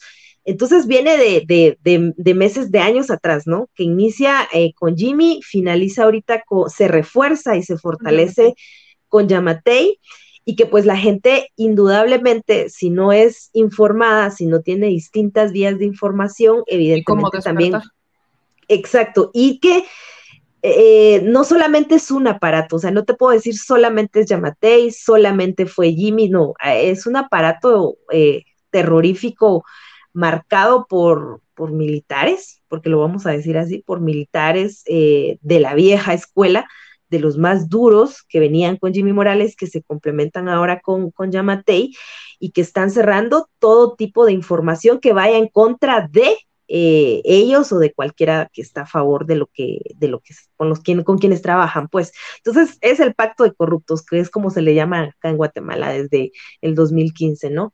Eh, algunos empresarios corruptos y otros no, porque también estamos hablando de, las empresas, ¿no? Que también están ahí, pero no, no todos, porque sí hay, ahí se, se, dividieron ahí en el 2015, pero que ahorita con, con Yamatei no te puedo decir solamente es una persona, es, es todos, ¿no? Son los tres eh, moviéndose a favor de, pues, candidatos como Suri, como eh, Mulet, como... Eh, Carlos Pineda, ¿no? O sea, Carlos Pineda también es el presidente ideal, que va a ser como Jimmy Morales, digamos, eh, sin experiencia en política, que lo denominan incluso como un tiktokero, ¿no? Eh, empresario y eh, hijo de militar. No, ya, me pusiste un escenario catastrófico. Tenemos que hacer un programa exclusivamente para hablar sobre las elecciones, para ver, o sea, hacer como un perfil de cada uno de los candidatos, porque miren, allá podrán censurar, pero aquí estoy en México, no me pueden hacer nada, así que desde acá tenemos que hablar de Dios, pero necesitamos que te cuides, mi querida Diana, porque tú sí estás allá. Entonces, eh, Sin duda. Sí quiero, hacer, sí quiero hacer un programa especial sobre quiénes son los candidatos. Ahorita lo, programamos con el productor para que se empate un poco a las fechas, pues ni tan cercano a las elecciones, sino que nos dé tiempo que, aunque sea alguien se informe, que tú puedas compartirlo, que alguien como que entienda el escenario, que ahorita estamos tocando, digamos que una embarradita por el caso de Suri Ríos, pero que valdría la pena que despierten un poco en Guatemala. Entonces, vamos a programar eso en una semana, semana y cachito, pero para cerrar, quiero preguntar particularmente esto. Suri Ríos, está entre que sí y entre que no. Estaba encabezando las encuestas y luego llega Pineda y la, la, desplaza, pero todavía está entre que azul y buenas noches. Si llegara Suri mm. Ríos como guatemalteca y como periodista, ¿consideras que Guatemala empeoraría, que volvería a este régimen de sangre? de su papá e incluso el de ella, aunque se quiere librar de eso, y consideras por su esposo, el actual, que Estados Unidos tendría la puerta abierta para entrar y meter mano como si nada, cosa que ya hace, pero digamos que ahora dormiría directamente de ser ella la presidenta con quien maneja el país. Sí, yo creo que sería como la cereza en el pastel, ¿no? De compactar, lo, eh, de pactar prácticamente lo que se ha venido trabajando en los últimos ocho años eh, y que mm, se da a partir del estallido del 2015 que, que sucede en Guatemala y de, la, y, de, y de sacar a Otto Pérez. La gente despierta y demás. Eh, empieza, regresa Jimmy Morales eh, con todo un aparato atrás de él, en donde pues no era él el presidente, era una marioneta, evidentemente. Evidentemente con, con, Suri sería como la cereza en el pastel que, que, viene a fortalecer un Estado. Incluso se hacía análisis ahorita por, por distintos medios independientes que, que su manera eh, de acercarse con la, con la población, es así como la ven, ¿no? En los medios, muy, muy fuerte. Han cerrado también los espacios a tener como contacto con, con ella por parte de los medios de comunicación. si tú le dices o le, o le arremetes algo, es como reaccionan muy, muy violentamente. Evidentemente eso es lo que se va a ver cuando llegue a ser presidenciable, ¿no? Esa forma autoritaria, déspota de, dirigirse no solamente a la población, eh, que no se trata únicamente de carácter, ¿no? Se trata de infundir eh, cierto terror, cierto miedo, del que ella sabe que, viene muy bien amaestrada, ¿no? O sea, es hija de, un eh, personaje que sin duda ha dejado marca en nuestro país a nivel político, pero también a nivel de vidas humanas, y que ha sido catastrófico. Entonces, eh, ella viene mejorada y aumentada. Entonces no, no va a escatimar, y yo creo que así va a ser, y lo digo también de, forma muy personal, ¿no? Eh, va a ser así, ¿no? Un gobierno totalmente eh, autoritario y con mucha mayor represión que si pudo hacer un jueves negro hace en el 2003, que en donde no era ni candidata, era congresista, eh, que no tenía el poder y no solamente económico, sino esa trayectoria y ahora los que están atrás de ella, eh, te imaginas unos jueves negros de por cuatro años. Así va a ser el gobierno de, de Suri Ríos si llegara al poder. O sea, yo no podría eh, decirte va a ser un panorama diferente, sino van a ser jueves negros en cada día. Y no podemos pensar que es gente que, que pues tienen una política nueva porque al final vienen arrastrando el resentimiento que le dio a su padre cuando estuvo sentado en el banquito de los acusados. Ese rencor evidentemente se ve eh, y se maneja a través de su política ahora actual eh, y que y pues mucha población en ese entonces estuvo de acuerdo con ese juicio, otra población no, o sea, hubieron como distintos eh, panoramas y sentires de la población. Pero ella pues evidentemente fue también muy, estuvo como les digo, no, al lado de él todo el tiempo. Entonces yo avisoro, si ella llegara al poder, como lo reitero, jueves negros por cuatro años. Creo que, creo que así sería, ¿no? No, no vería un panorama. Qué fuerte. Qué fuerte. Mi querida Diana, te agradezco mucho que le entraras a compartir aquí con nosotros lo que está pasando en Guatemala, sobre todo el caso de Suri Ríos, creo que es uno de los... A mí personalmente, no soy de Guatemala y me indigna. Entonces, hay que despertar esa memoria histórica en la gente de Guatemala. Ya han despertado otros países, hemos despertado muchos otros. Todavía tengo esperanza, esperanza en Guatemala, pero con esta censura, vaya, y recuerdo cuando estuvimos por allá y yo hacía la comparación, no sé si te acuerdas, señor productor, que hacía esta comparación que sentía que Guatemala era el México de hace 25 años, 30 años. O sea, en, situación mm. política, cuando escuchabas a la gente, mientras hablas con ellos, era como que sentía que era ese México de los noventas, por ejemplo, que mm. como que sí están mal, pero roban poquito, pero pues al menos dejan robar a otros, ¿no? Como justificando malos gobiernos, había medios secuestrados por los gobiernos, medios censurados y un despertar muy lento. Entonces, lamentablemente, esta situación parece que, no tiene fin y con lo que me estás diciendo de cuatro años de jueves negros, si llegara a ganar sus ríos, me preocupa demasiado. Entonces, Le voy a pedir que me ayudes a decirle a la gente en dónde pueden seguir tu información y que tú constantemente estás trabajando en asuntos muy importantes en Guatemala para que te lean, para que te sigan, para ayudar a darle este pujoncito a Guatemala, mi querida Diana. Muchísimas gracias, Meme. Bueno, pues estoy en Facebook como podcast Diana Fuentes FP, en Instagram Diana Fuentes FP también, en Twitter eh, y también ahí en, YouTube, ¿no? Que, que, el canal ahí lo estamos moviendo poco a poco, pero pues ahí, ahí vamos. Eh, más es en Instagram, en Twitter y en, Facebook, que, pues está la información constante. De hecho, mañana vamos a tener un en vivo que precisamente va a hablar sobre el tema de la eh, censura, la libertad de prensa en Guatemala, y lo vamos a hacer en comparación con colegas nicaragüenses, ¿no? Que también están viviendo una situación muy compleja. Entonces ahí pueden seguirnos a través del Instagram, vamos a tener el live Diana Fuentes FP, así que pues ojalá que puedan pues verificar, ver la información que comparto y, los materiales que sin duda realizo para eh, mi propia cuenta y también como corresponsal de, de, RFI, bueno, que esa es otra historia, ¿no? Mi querida Diana, que te sigan y programemos pronto esta entrevista, este análisis en particular sobre las elecciones de Guatemala, porque también hay que echarle una Me parece. que pasa del otro lado. Te agradezco muchísimo, Diana. Cuídate muchísimo. A ti, hasta luego. Miren, este video creo que sí se debería de llamar de Guatemala a Guatepeor. Salen de Guatemala y entran a Guatepeor. Aplica literalmente. Literalmente. Así, literal. Porque imagínense, para que haga esta comparación, que parece que estamos, o sea, que Guatemala es el México de los noventas, el México salinista. No, pues yo me quedé corta. Aquí por ahí me preguntaban qué era el Jueves Negro. Lo explicó Diana hace un ratito, pero el Jueves Negro fue una serie de protestas eh, que se dieron en la ciudad con mucha gente encapuchada, que estuvieron armados con machetes, garrotes y pistolas. Estas protestas fueron promovidas o fueron manejadas por Sul Ríos justamente. ¿Y quién era el candidato a la presidencia? Su papá. El papá de Suri Ríos, un genocida que en los 60, 70, eh, prácticamente en los meses que fue presidente, por cada, cada mes había 10 mil muertos. Se, se calcula que hubo en la, o sea, porque no fue como que duró mucho tiempo, en la administración del papá de Suri Ríos se contabilizan cerca de 45 mil muertes, sobre todo en zonas de grupos eh, de pueblos indígenas, sobre todo ahí.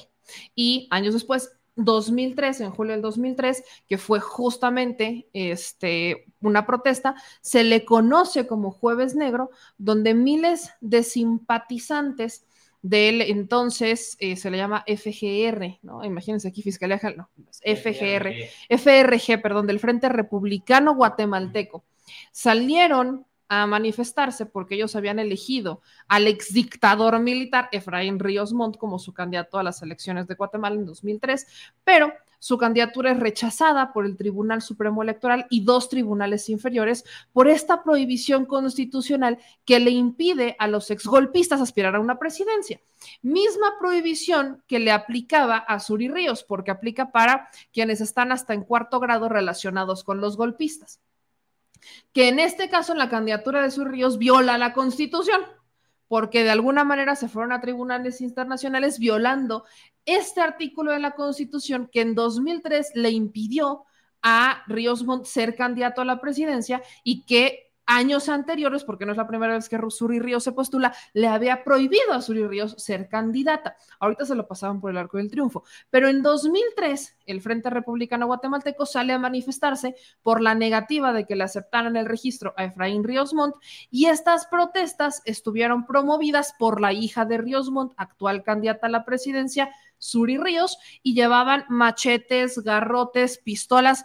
Hagan de cuenta que un tipo una fusión un poco entre el halconazo y el bloque negro que sale a manifestarse actualmente aquí en México. Una fusión, porque algo que decía Diana es que algunos de los manifestantes que iban encapuchados este, parecían ser militares. Entonces salían armados y se dio una matadera, una, una violencia brutal en 2003 y la que estuvo detrás organizando esto fue Suri Ríos. Entonces, ese es el jueves negro, por eso dicen, por eso dice Diana, y creo que es muy fuerte lo que dice, de ganar Suri Ríos, serían cuatro años de jueves negros. Cuatro años. Y luego, esta señora le responde al presidente que no es violenta, es carácter. O sea, neta. Neta, sobre su espalda hay más de 45 mil muertos. No es violenta, es carácter. No, bueno, seguramente eso lo dijo también Echeverría. No es violencia, es carácter. Seguramente eso también lo dijo Díaz Ordaz. Victoriano Huerta, seguramente dijeron Porfirio Díaz. No es violencia, es carácter. Ah, ¿Saben a quién se lo espero ir próximamente? A Lili Telles. Es un byte que diría Lili Telles. No es violencia, es carácter. O sea, matar gente no es violento, es carácter. Disculpen mi indignación, no soy de Guatemala, pero ayúdenme a compartir esto para que se enoje Suri Ríos, la que no es violenta.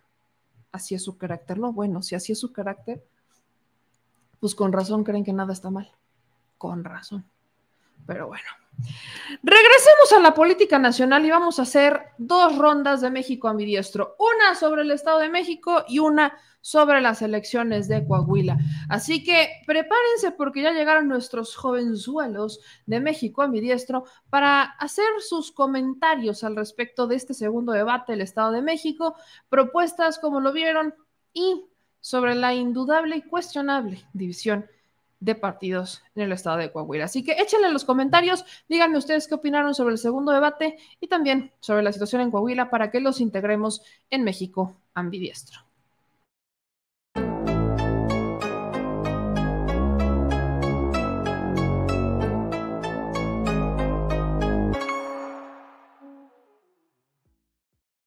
Muchachones, mi querido Edwin, mi querido Alejandro, ya los extrañaba. ¿Cómo están? ¿Qué dicen en este juevesito 18 de mayo, día de debate y también día de definiciones en Coahuila? Se empiezan a encender los ánimos. ¿Cómo andan? A ver, Edwin, no te Bien, buenas noches. ¿Me escuchas ah, bien? Ya te escucho, ya, al tiro. Mi querido Ah, Alex, ¿tú cómo estás? ¿Qué tal, querida Meme? ¿Cómo estás? Buenas noches. Qué gusto estar por acá, ya de nuevo en México a mi diestro y después de este debate tan interesante que tuvimos en el Estado de México.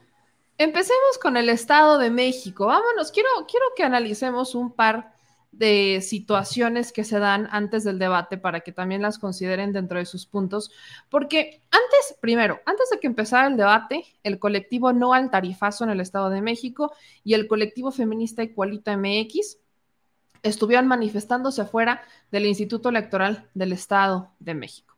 También derechohabientes del ICEMU pidieron a las candidatas del Estado de México que no se olvidaran de la institución la cual está en crisis, piden abasto de medicamentos y el pago de pensiones en tiempo y forma. El sistema de salud justamente estaba alzando las voces, o sea, alzó la voz afuera del Instituto Electoral Mexiquense, señalando que la Secretaría de Salud del Estado ha condicionado el trabajo de los empleados. Este byte creo que es muy importante, lo, lo rescato de ruido en la red porque son, es un tema que no escuché en realidad en el debate, pero quiero que escuchen todo esto antes de esta primera ronda. Esto es lo que dijeron eh, sobre el sistema de salud. Estamos hablando del sistema de salud del Estado, para por ahí luego los que es del Estado, no el federal, el sistema de salud estatal. Escuchen esto. Directo, secreto, que hay una democracia sindical nueva, una libre, un libre trabajo, la salud mental de los trabajadores. ¿Ustedes han recibido amenazas Hemos recibido amenazas y hemos también tenido mucho bloqueo. La institución, el secretario de salud, la gente de, gobierno del Estado, pero simplemente no nos dejan operar, no dejan que sus trabajadores de ISEM e ISEMIM operen como deben de ser a favor de su libre trabajo. Están exigiendo sus derechos laborales que hace muchos años perdieron, hace muchos años. Aparte de eso, les han quitado pagos, les han quitado derechos de todo, prerrogativas, etcétera. Hay que rescatarlo y la mesa albina es la única opción que puede ¿Los están sacar adelante está condicionando en el Estado el que los trabajadores al servicio del Estado de salud trabajen por la otra candidata. Y eso no se puede hacer.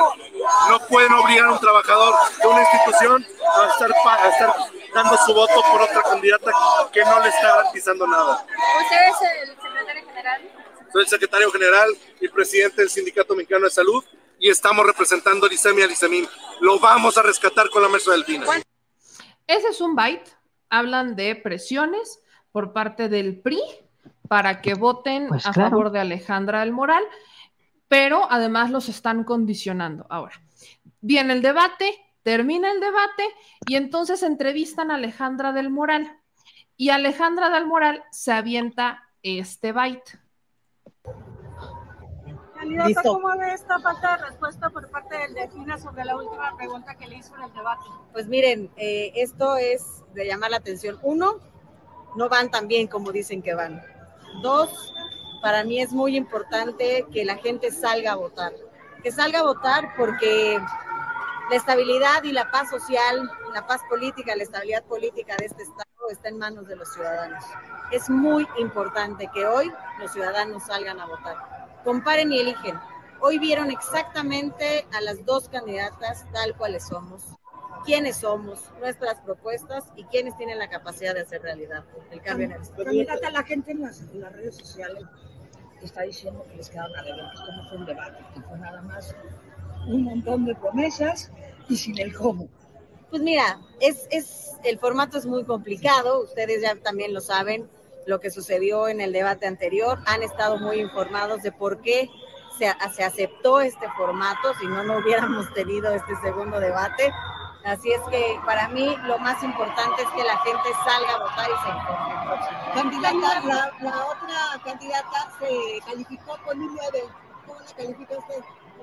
No, yo creo que hoy la ciudadanía tendrá que calificarnos a las dos y tendrá que ellos tomar la decisión para el próximo 4 de julio. Candidata, hay columnas de que Alfredo del Mazo está apoyando a Delfina. Y ahí se corta. Hay rumores de que Del Mazo está apoyando a Delfina. Ya, ahí ya no convenció. Pero les quiero preguntar, ¿cuáles son sus impresiones de este debate? ¿Fue diferente al segundo debate? ¿Qué rescatan? ¿Qué estuvo bien? ¿Qué estuvo mal? Échense a sus comentarios. Empiezo contigo, Edwin.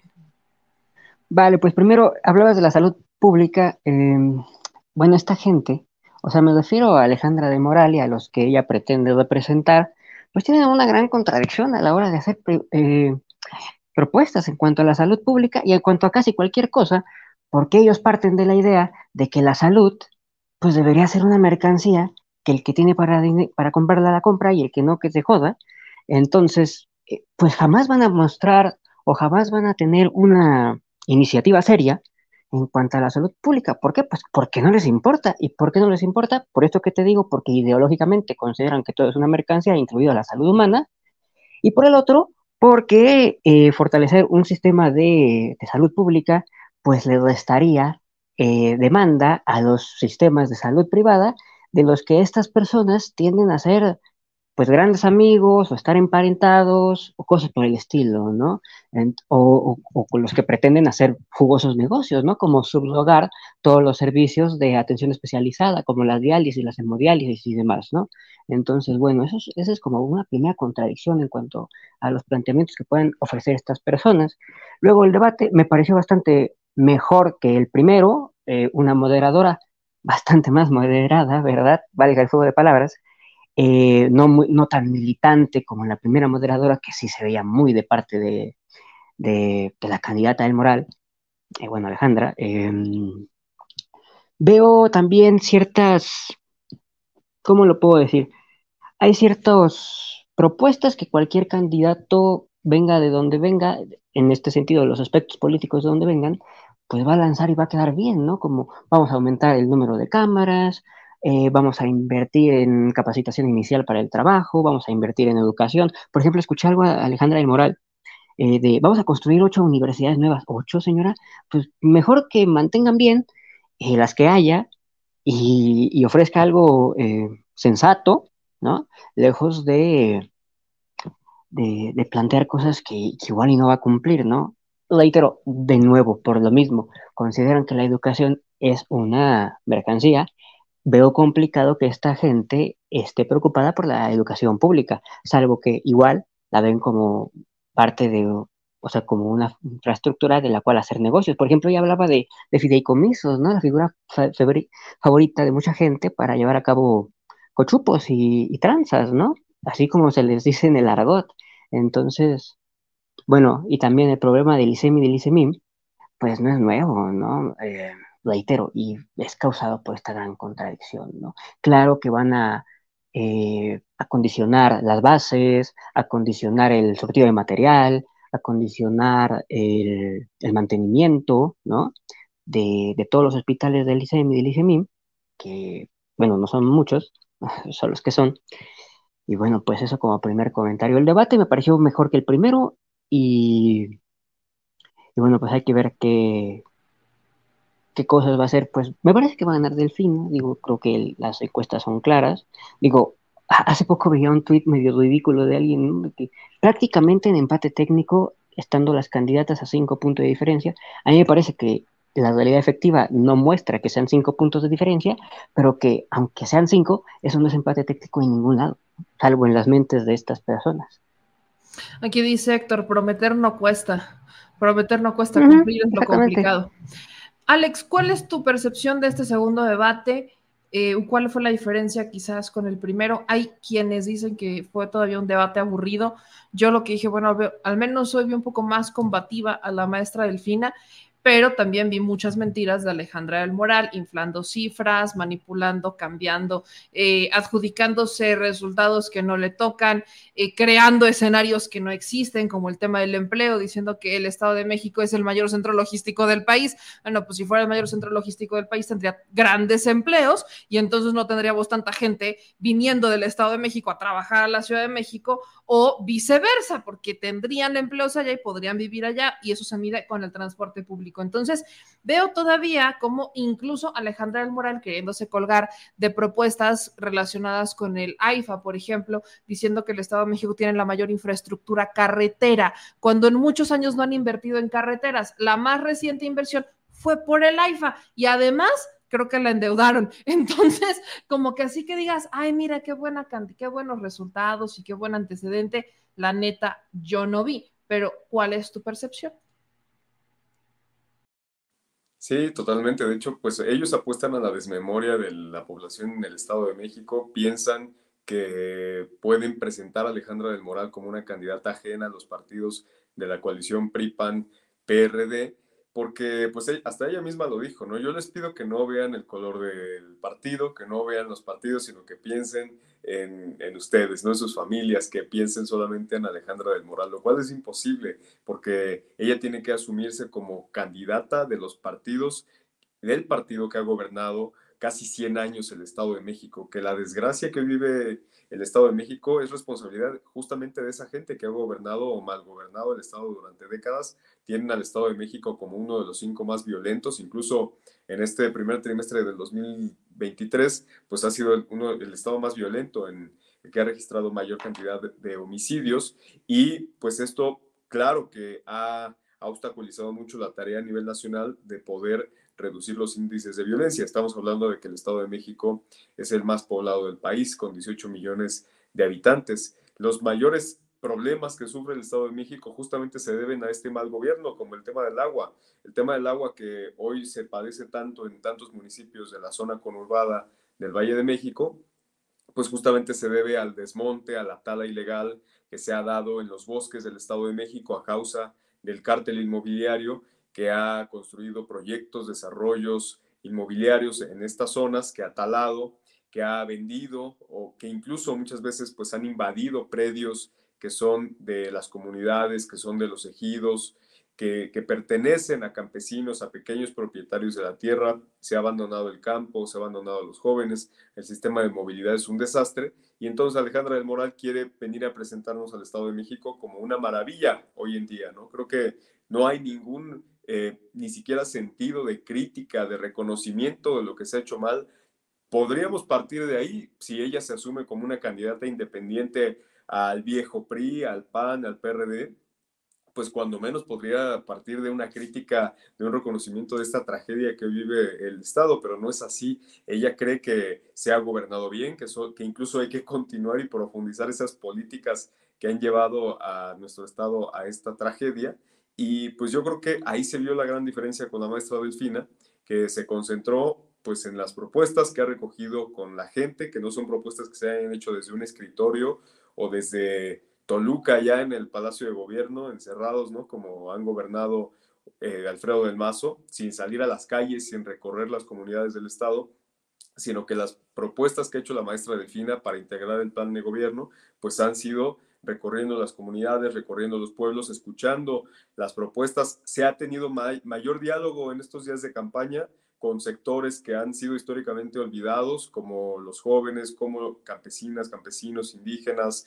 trabajadores de todos los sectores. Se ha tenido mayor diálogo con todos estos sectores que en décadas de gobierno priista. Entonces yo creo que hasta los grandes empresarios del Estado de México ya hoy en día les conviene que llegue un gobierno como el de Morena. Las propuestas que está haciendo la maestra Delfina, por ejemplo, en el tema de economía, de reducir los trámites que se pueden hacer para el tema de emprendimientos, para la cuestión empresarial, tener una ventanilla única, digitalizar el gobierno, como se ha hecho, por ejemplo, acá en la, en, la Ciudad de México también, que es un gran ejemplo de cómo se puede ir combatiendo la corrupción a través de estos mecanismos, pues creo que es algo que gusta mucho hasta el empresariado, hasta la, hasta la iniciativa privada del Estado de México.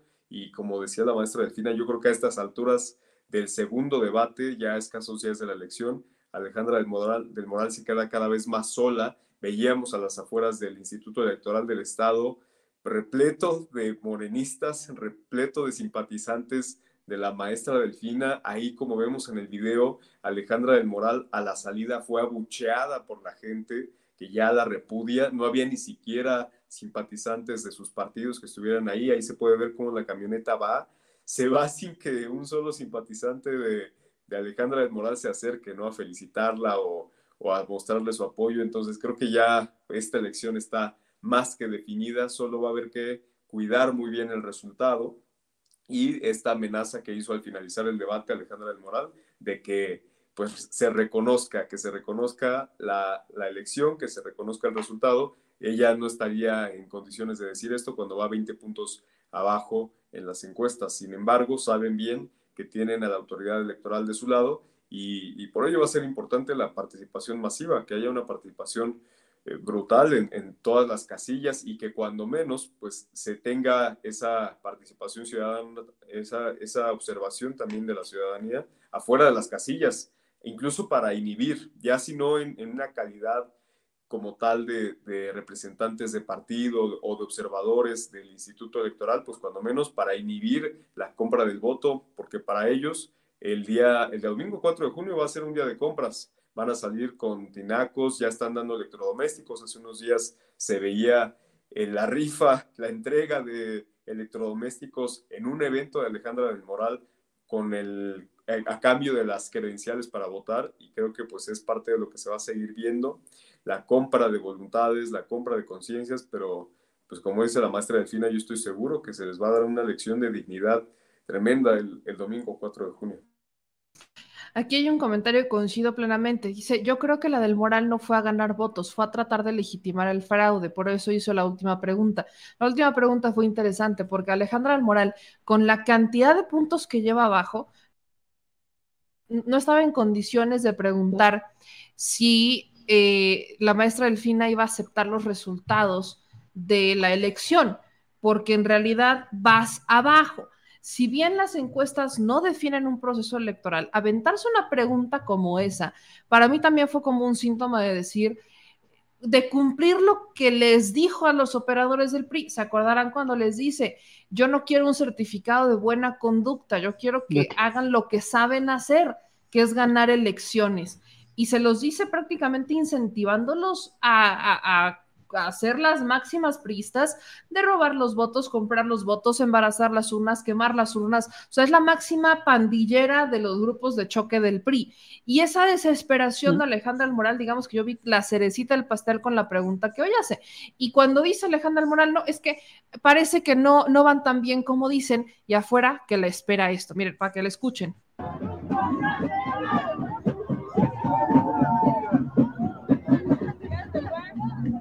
En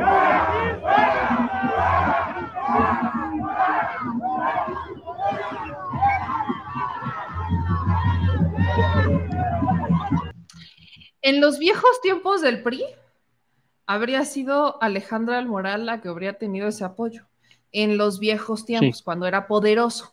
Hubieran sido los grupos de jóvenes priistas los que hubieran estado afuera gritándole a Alejandra del Moral, y eso no pasó. Entonces, ya hablamos de algunos antecedentes de robo de votos, compra de votos, presión por los votos, amenaza para que voten por ellos, pero creo, creo que en el caso del Estado de México, la gente está desesperada por un cambio, tan desesperada que no hay manera que Alejandra del Moral con esta cara de yo vengo de un PRI distinto vaya a convencerlos para que voten por ella. Creo que el Estado de México está en ese punto crítico de una transición. Por muy que Alejandra del Moral pudiera haber sido quizás la menos peor de los candidatos del PRI que por el Estado de México, ya están cansados. Y eso lo vamos a ver el próximo 4 de junio. Ahora, pasando al Estado de México, hablemos de Coahuila, porque las cosas en Coahuila son muy distintas. Eh, personalmente, y quiero escuchar sus análisis al respecto de esto, es la primera vez en estos del 2021, sobre todo para acá, es más, del 2018 para acá. No, sí, 2021, porque fue la siguiente elección. Que vemos a Morena atacar al PT. Para mí se me ha hecho muy interesante, porque en 2021 hubo otras gubernaturas en donde Morena y PT fueron separados. En San Luis Potosí el verde fue aparte y no vi a un Morena atacar tanto al candidato o la candidata del PT o del verde, más que en este momento. Ya fui a Coahuila, entrevistamos a Guadiana, entrevistamos a Mejía Verdeja, entrevistamos a la gente y hay una crítica importante hacia los dirigentes de Morena, incluyendo al Fisgón. Y esa crítica es, siempre quieren los del centro venir a decirnos a los del norte quién va a ser el candidato.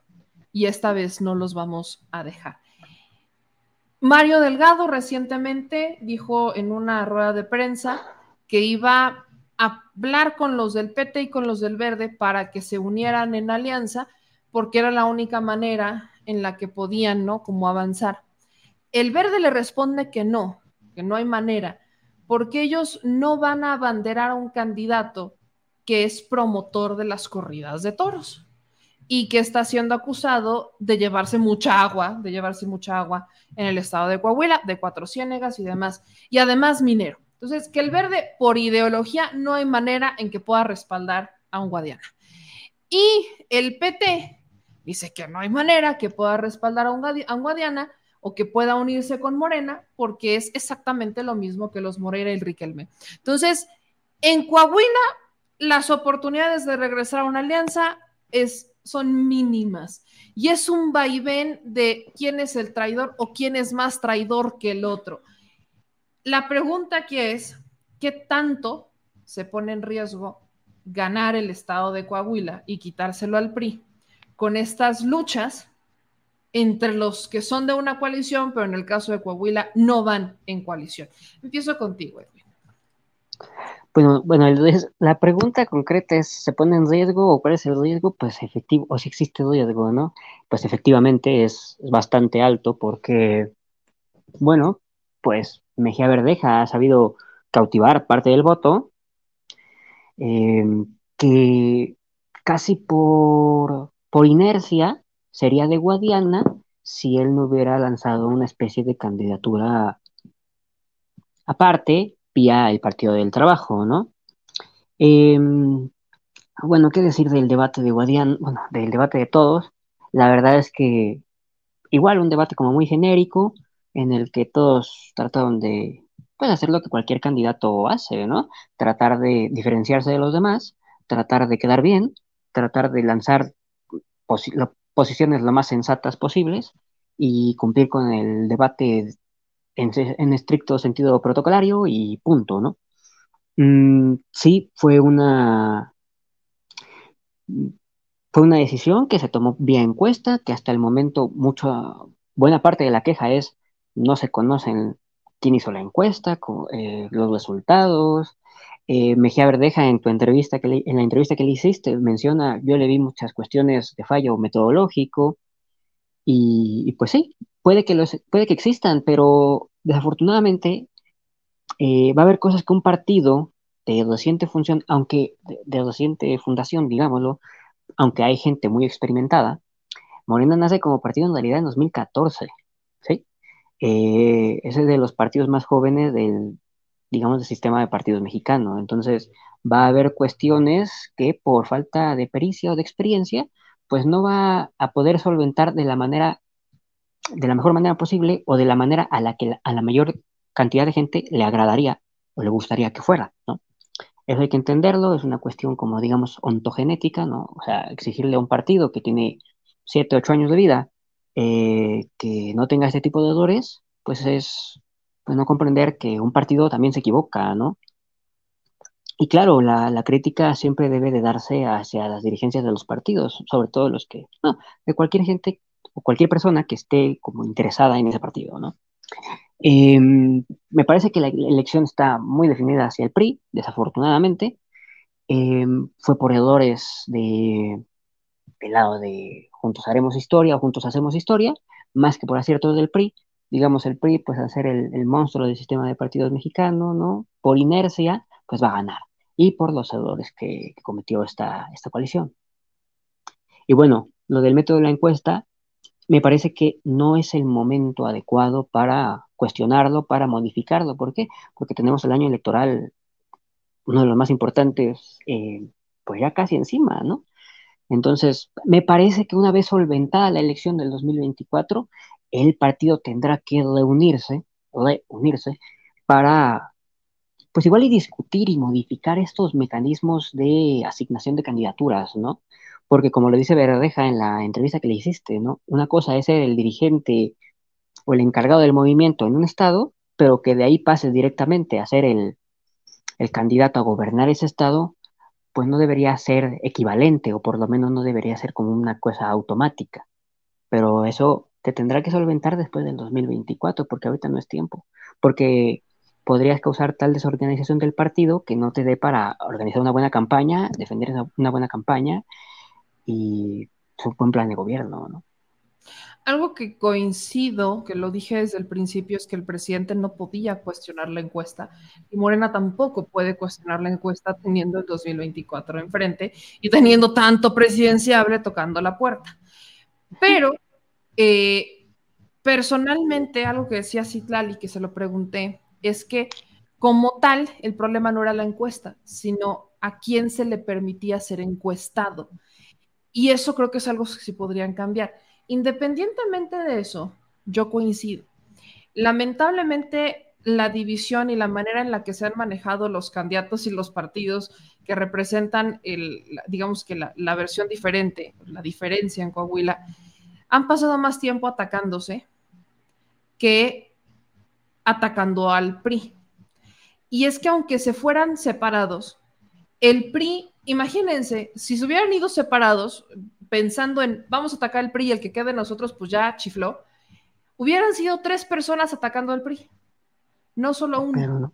Hubieran sido tres contra uno. O sea, independientemente de si iban, en o sea, si iban separados en este momento, tal cual como están las condiciones, y en vez de concentrar sus críticas a quién fue más traidor, y hubieran concentrado en atacar los tres al mismo tiempo al candidato del PRI, yo creo que las posibilidades de que ganara Manolo Jiménez hubieran bajado muchísimo. Pero en vez de concentrarse en pegarle al del PRI o resaltar los errores del del PRI, gana y genera todavía más controversia. Y evidentemente a los medios les da más carnita la división que hay entre Morena y PT, porque la neta es que el verde, con todo respeto, pues como que pasa siempre a ser un cero a la izquierda, ¿no? Y eso que al candidato, ya estando ya en Coahuila, al candidato del verde, sí lo quieren en la región donde fue alcalde, porque fue alcalde dos veces. Entonces, como que sí es querido, tiene un buen perfil, pero no lo conocen. Y las disputas entre Morena PT absorbieron tanto a los medios que lo que algo, que lo que dejaban o llegaban a decir de Manolo Jiménez perdía fuerza porque ganaba todavía más lo que dijeran el uno con el otro. Entonces, creo que incluso ya estando separados, como ahora sí que dijera Calderón, haya sido como haya sido, en vez de buscar una estrategia en donde el que ganara, pues fuera de la izquierda al menos, se concentraron tanto en pelearse entre ellos que le pueden dar, no lo quiero asegurar porque siempre hay un factor sorpresa, pero le pueden dar la victoria al PRI. Y ese es el escenario quizás con el que yo me quedo. Alex, ¿cuál es tu diagnóstico? Y yo coincido mucho también con lo que ha comentado Edwin, con lo que tú comentas, porque, porque yo creo que como sucede en el caso nacional, no solamente en Coahuila, pues eh, definitivamente hay, hay mucha voluntad popular de cambio, como la hay en el Estado de México, pero también por las encuestas que tenemos ya de cara al 2024, hay mucha voluntad, por un lado, de continuidad de la cuarta transformación, pero también de cambio en los estados en donde todavía gobierna la oposición, en donde hay gobiernos del PRI o del PAN. Eso es de forma mayoritaria, yo diría incluso en Coahuila. Si ustedes suman las propuestas, en, este caso la opción de Morena, la opción del PT, la opción del Verde, en contra de quien gobierna hoy en día en Coahuila, pues es mayoritario el, la voluntad de que haya un cambio en el, Estado, en Coahuila, pero hay que decirlo, se le puso muy difícil al pueblo coahuilense esta decisión. Creo que por eso es que hay un voto tan dividido, porque se le puso frente a ellos una opción, una serie de opciones eh, complicadas. Eh, tenemos que eh, decirlo, pues en este caso de Coahuila, las dirigencias de los partidos, las dirigencias de, de, la coalición no estuvieron a la altura del momento histórico para dar una opción unitaria, para lograr construir en primer lugar la unidad entre los partidos. Por parte del Partido del Trabajo, mi percepción durante todo este proceso ha sido que justamente vio por su propio interés de grupo, de partido, para mantener su registro, para tener una votación histórica en Coahuila que seguramente va a lograr su objetivo, tener con, con Ricardo Mejía Verdeja, que es un candidato fuerte, una votación histórica en ese estado, pero no apostando a ganar la elección, a vencer solamente con la fuerza del Partido del Trabajo a el régimen priista, ahora con el PAN, con el PRD, que está compitiendo en esa entidad. Realmente no hay, no hay posibilidad de ganar a toda esa maquinaria corrupta solamente con un partido, sino con la unidad de todos los partidos que en este momento conforman la, la, coalición. Entonces creo que, como te digo, definitivamente se le puso a los coahuilenses una, una situación complicada. Ahí, ¿qué corresponderá hacer en este periodo? Dependiendo del resultado que haya en Coahuila, si se gana o se pierde, definitivamente lo que toca pues es no solamente echar la culpa a las dirigencias, sino que la militancia de Morena en Coahuila, la militancia de Morena que está inconforme con este resultado y en general del pueblo de Coahuila que ya no quiere al PRI en esa entidad, pues toca redoblar los esfuerzos de organización, de concientización y también de trabajo de cuadros que puedan eh, pues representar mucho mejor a miles de coahuilenses que yo estoy convencido, como te digo, pues ya están decididos por un cambio, dependiendo del resultado que se dé, si llegara a ganar Guadiana en Coahuila, que es lo que, pues claro que esperamos que llegue a la cuarta transformación, más allá de las opiniones que, claro, muy válidas puedan tener los coahuilenses de que desde el centro del país se desconoce la realidad política del Estado, pues viéndolo en términos incluso nacionales, lo que conviene es que se fortalezca el movimiento de la cuarta transformación, que se fortalezca el proyecto de nación rumbo al 2024.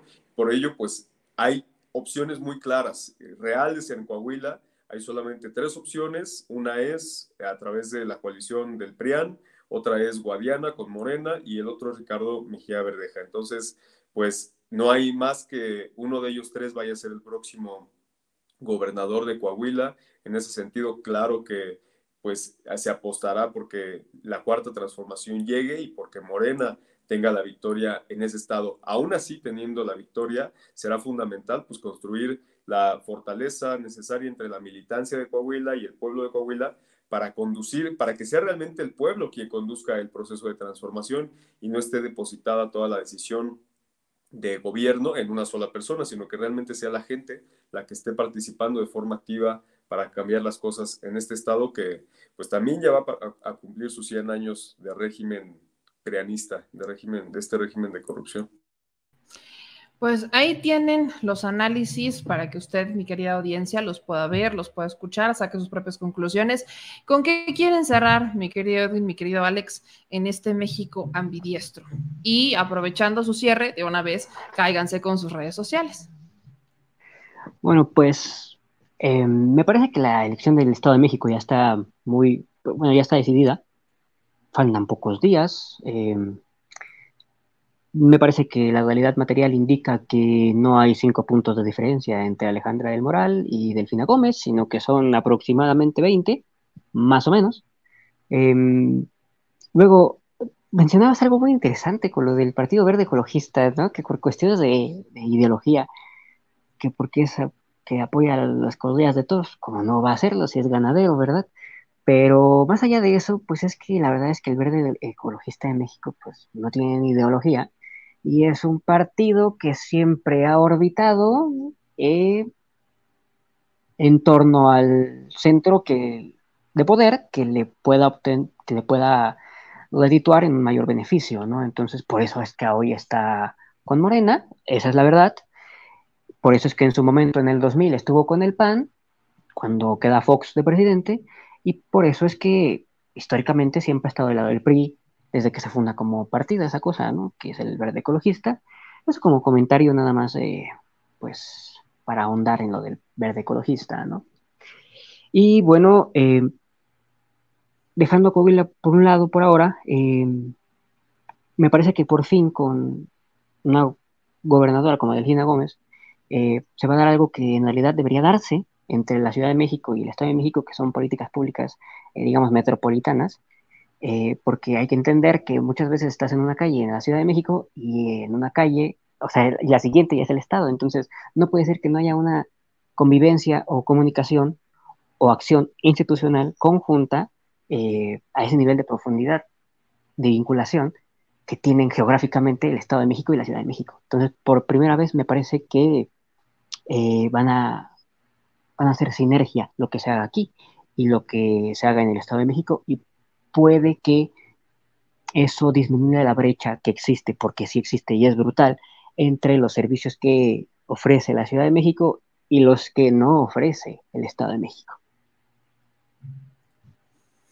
Tus redes sociales, mi querido. Ah, pues mi Twitter nada más, eh, que te lo mandé, todavía no, lo cambian. Arroba Ed Manning 1789, sí, yo entiendo, yo, entiendo eso de. Bueno, no te preocupes, ahí está mi, Twitter, pues es Ed Manning, todo junto, 1789 y nada más. Ya está más sencillo, se te agradece infinitamente. Mi querido Alex, tus conclusiones y tus redes sociales también, por favor.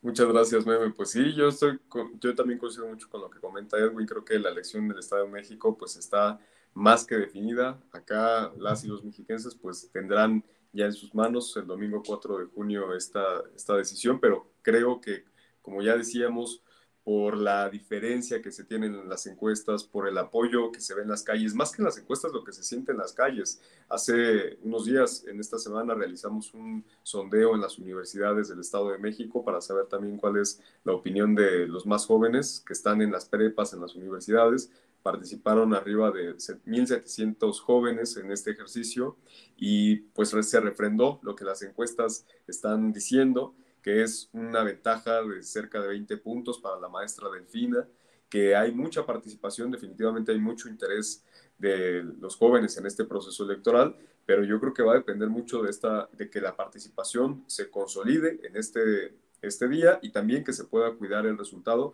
con una autoridad electoral local que no va a, ser definitivamente confiable por sí sola, no va, a requerirse de un acompañamiento en todas las casillas, en el traslado de las urnas a, cada oficina distrital para que se pueda constatar que la expresión que se dé en las urnas pues sea respetada. Entonces yo creo que eso aquí va a ser fundamental. Estaremos también siguiendo muy de cerca lo que suceda en Coahuila, pero yo creo que desde el día siguiente, que va a ser el lunes 5 de junio, pues ya se va a consolidar también una mayoría importante de estados para Morena y pues va a iniciar muy cargado ya el, apoyo hacia la 4T en, esta, en este periodo que va a iniciar el lunes 5 de junio, que va a ser formalmente, pues de todos los esfuerzos, toda la atención dedicada a la presidencia de la República, que estoy convencido, pues también se va a ganar con una ventaja ya muy, muy amplia.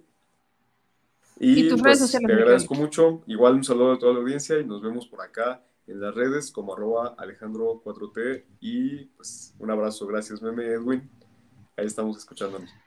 Muchas gracias chicos, les mando un abrazo y nos vemos próximamente en otro México Ambidiestro.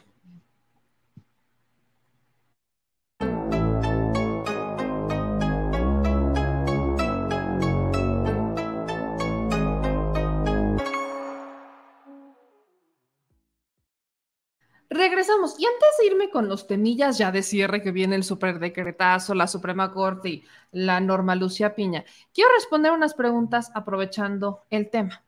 Acá me dice, por ejemplo, dice Sin Fronteras, Mario ya sentenció que si el PT y el Verde no obedecen, serán excomulgados y llevados a juicio social porque es gracia de Morena y su divinidad. ¿Podrá Morena solo tener mayoría calificada? No, no puede. Esto ya lo hemos dejado claro. Rumbo al plan C que propone el presidente, un solo partido no puede concentrar la mayoría calificada. Esto está en la ley. Es, es una lucha que, de hecho, en el, el INE últimamente le llamaba sobre representación. Un partido solo no puede tener esa mayoría calificada, se necesita de los otros partidos. Y ahí es en donde entran los aliados, que en este caso es Verde y PT. Para tener la mayoría calificada no puede ser un solo partido. Así nosotros, imagínense en el utópico que vamos a votar y votamos por 350, 380 diputados de Morena, van a bajar 80. Los van a bajar porque hay un límite y ningún partido puede tener más de 300 diputados. Entonces, por las propias reglas electorales, eso no se permite. Ahora bien, lo que sí se puede hacer es ir en estas coaliciones. Morena cede unas candidaturas al PT, cede unas candidaturas al Verde y al momento de configurarse la Cámara se hace la mayoría calificada entre los tres partidos. Simplemente no se puede eh, por uno solo. Y hay otra que es esta, la de Andrea Peval, que dice, al PT y al Verde les conviene mucho más ir en coalición con Morena. ¿Por qué siguen de necios? Se me hace que les llegaron al precio, divide y vencerás. Y esto es un mito. No siempre ocurre, les voy a explicar. A los partidos chicos, sí normalmente les conviene ir con los partidos grandes a nivel nacional. A nivel local no siempre pasa. Depende del candidato. Esa es la clave. A nivel nacional, sí, sí se fortalecen mucho más porque pues no, muchos no tienen, o sea, los partidos chicos no tienen como esta fuerza o capacidad de politizar o de capitalizar sus esfuerzos políticos a nivel nacional. Entonces pasan desapercibidos y de ahí que sí les convenga ir en una alianza. Pero a nivel estatal, a nivel local, cambia la cosa. De ahí que se hayan dado, por ejemplo, el caso de los gobernadores del Partido Verde, que en el Partido Verde gobernara Chiapas, que en el Partido Verde actualmente gobierna San Luis Potosí, pues vaya, no, no es casualidad. Eh, por ejemplo, hay distritos en donde el candidato mejor le, más le vale ir solo y gana más. Es más, incluso el caso del Partido Verde en Coahuila, aunque no gane, aunque no gane Mejía Verdeja, el Partido del Trabajo va a crecer. Ese es el, o sea, va a crecer el Partido del Trabajo. Podrá no ganar la gubernatura, pero podrá quedar en un tercer lugar en la política del Estado, de haber estado en un lugar, un cuarto, quinto lugar. Crecen. Siempre depende del candidato. Cuando es local, depende del candidato. Para que un partido chico le vaya mejor solo a nivel nacional, depende 100% del candidato. 100%. 100% depende del candidato. Tiene que ser un candidato que tenga un arrastre popular muy fuerte para que realmente le vaya bien a nivel nacional. Pero normalmente a nivel nacional siempre conviene más ir en coalición, justo por lo que les acabo de platicar. A nivel local cambia la cosa y depende cada estado. No podemos generalizar. En Puebla, por ejemplo, cuando yo trabajé en el Partido Verde, en alguna ocasión se valoraba la posibilidad de ir solos en algunos distritos porque querían imponer, por ejemplo, los del PRI a un candidato que no era querido y el partido del, Partido Verde tenía un candidato que tenía trabajada la zona y que sí era querido. Entonces, convenía más posicionarlo. De ahí que tengamos alcaldes del Partido del Trabajo, del Partido Verde, del PRD, o sea, porque a nivel local cambia la cosa. Y ahí siempre, siempre depende de quién es el candidato. Ese es el punto. Entonces, ah, no podemos general, no, no, lo podemos generalizar, siempre va, este, siempre va a ir ahí, este, pues manipulado o manejado, ¿no?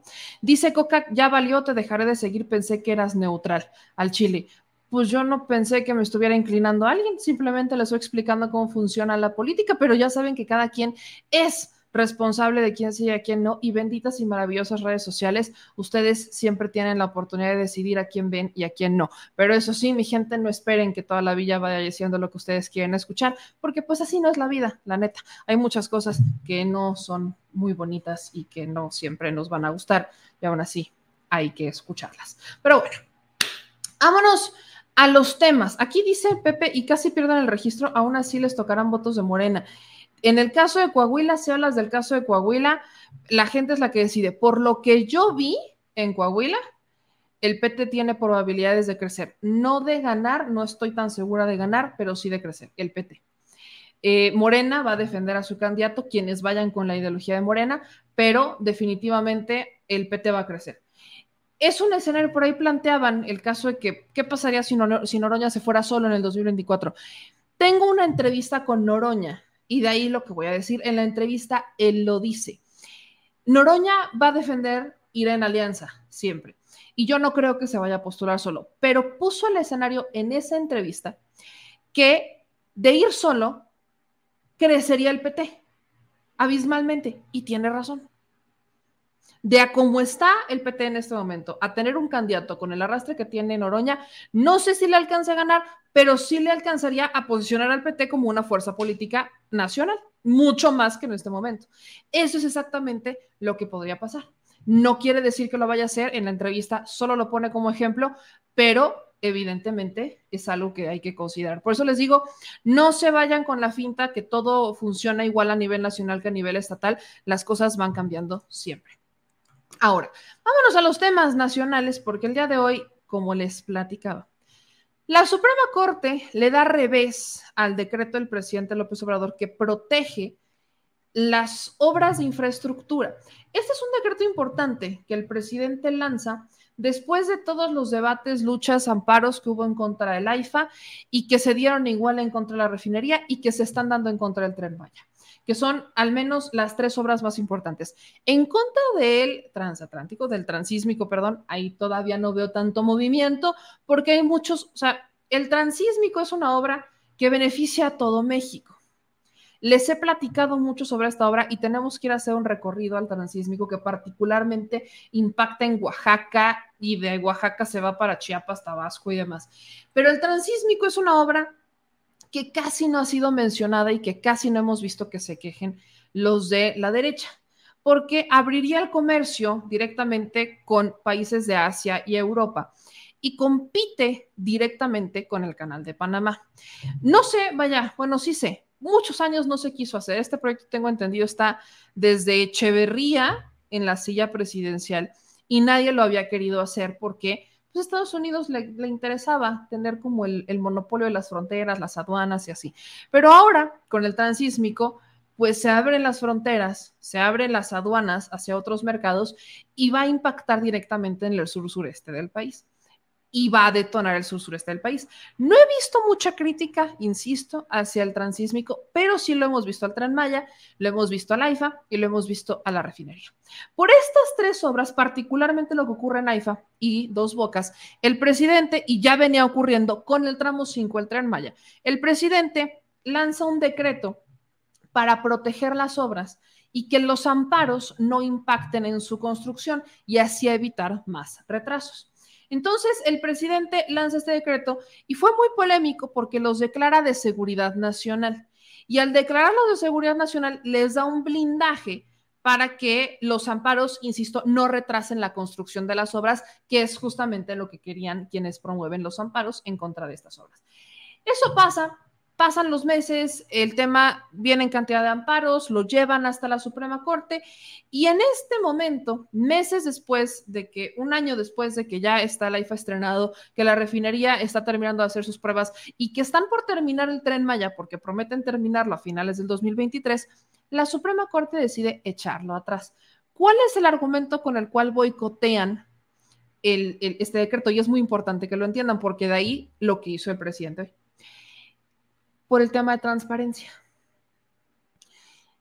Periodistas y expertos aseguraban que como el decreto bloqueaba o blindaba las obras bajo el argumento de seguridad nacional, entonces no se iban a poder solicitar información ni se iba a poder solicitar transparencia por esas obras, porque por acá inmediatamente cuando nosotros escuchamos seguridad nacional impacta en transparencia. Así es como ha funcionado se le preguntó al presidente en una manera y el presidente dijo, no tiene nada que ver, porque se va a seguir informando y todo va a seguir siendo público en cuanto a la contratación y en cuanto a la construcción de estas obras, pero tenía que blindarlas para evitar mayores retrasos y con el argumento de seguridad nacional le cayó al dedo. Entonces, lo que hoy se debatió fue justamente el argumento de transparencia. Y con ese es con el que lo tumban. Quiero que escuchen posicionamientos de las tres personas, porque solo hubo tres personas que defendieron el decreto, que fue Loreto Ortiz, Yasmín Esquivel y el ministro Saldívar.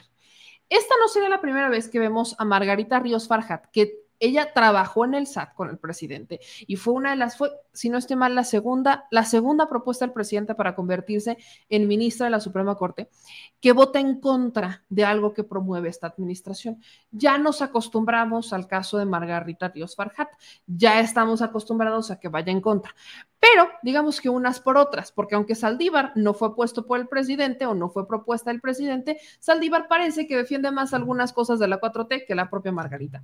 Entonces, quiero que ustedes escuchen los argumentos que dieron los ministros para defender estas obras. El primero es el del ministro Arturo Saldívar. Escuchen esto. Estoy en contra de la invalidez del acuerdo impugnado, pues, contrario a lo que sostiene el proyecto, de ninguna manera afecta o interfiere en el derecho de acceso a la información pública y por consiguiente no afecta las atribuciones del INAI en materia de transparencia. Como lo explico a continuación, la propuesta parte en su totalidad de una premisa equivocada. Asumir que al utilizar la expresión interés público y seguridad nacional, que también se utiliza en el artículo sexto constitucional, el acuerdo sitúa toda la información derivada de las obras prioritarias en el supuesto de reserva del artículo 113, fracción primera de la ley de la materia. En primer lugar, debe precisarse que la materia de la controversia se circunscribe a determinar si el acuerdo afecta o invade las competencias del instituto demandante y el acceso a la información. Es una controversia, no una acción de inconstitucionalidad. No corresponde a la Corte analizar como si se tratara de una acción de inconstitucionalidad, si el acuerdo es inconstitucional en abstracto o a la luz de cualquier disposición constitucional que podamos encontrar en un análisis buscador de la Constitución. Partiendo de esta premisa, me parece que la lectura del proyecto, que de la lectura del proyecto no se desprende ni de la interpretación integral del acuerdo, ni del marco normativo y jurisprudencial en la materia. Lo que dice el ministro Saldívar es que están partiendo, o sea, buscan declarar o echar atrás este acuerdo decreto que protege estas obras, pensando que como las declaran de seguridad nacional, ya por ende no van a ser de interés público y dice, eso es falso y cita algunos argumentos legales. Después fue la ministra Yasmín Esquivel, que, aquí yo creo que ella se equivocó un poquito, porque la ministra Yasmín Esquivel también defiende, pero dice que aunque el decreto, eso lo dijo después, ya cuando fue la votación, que aunque echan atrás el decreto y le impacta directo al Ejecutivo, no le impactaría a la Sedena, a la Secretaría de Infraestructura y demás. Y ahí es donde personalmente creo que se equivoca, porque el Poder Ejecutivo es el presidente, es el gobierno federal y es su gabinete, no nada más el presidente de México. O sea, el presidente y el gabinete forman parte del poder ejecutivo, pues ellos son los que ejecutan. El presidente ejecuta a través de su gabinete. Y ahí la ministra Yasmín Esquivel como que intentó decir, no, no, no, no, no, o sea, no, porque nada más es el presidente. Y eso no es cierto. Personalmente, ahí sí, como que la corrigieron tres veces. Pero bueno, esta fue su defensa inicial. Tampoco advierto que para la procedencia de la controversia constitucional baste con que la parte actora aduzca supuestas violaciones a los derechos humanos de fuente constitucional o convencional, ya que también sería indispensable que el asunto involucrara directamente una posible afectación a tales derechos, lo cual en el caso no es factible porque el acuerdo solo tiene como finalidad favorecer la realización de obras en beneficio de la colectividad. Además, las posibles irregularidades que llegaran hipotéticamente a presentarse en perjuicio de los derechos de algunas personas serían atendidos por otros medios de defensa, pero no es la vía la, la controversia constitucional en la que esencialmente se dirimen contiendas a la luz de la distribución de facultades que estructura la Constitución General. Y finalmente, considero que de llegar a reconocerse la legitimación del Instituto Actor, debe precisarse que se hace sin perjuicio de declarar la inoperancia de los argumentos ajenos a la órbita de competencias constitucionales del INAU. Por ejemplo, en el artículo, en su concepto noveno de invalidez, cuestiona la forma en que el Ejecutivo Federal ejerce la política exterior. ¿Qué tiene eso que ver con el acceso a la información pública?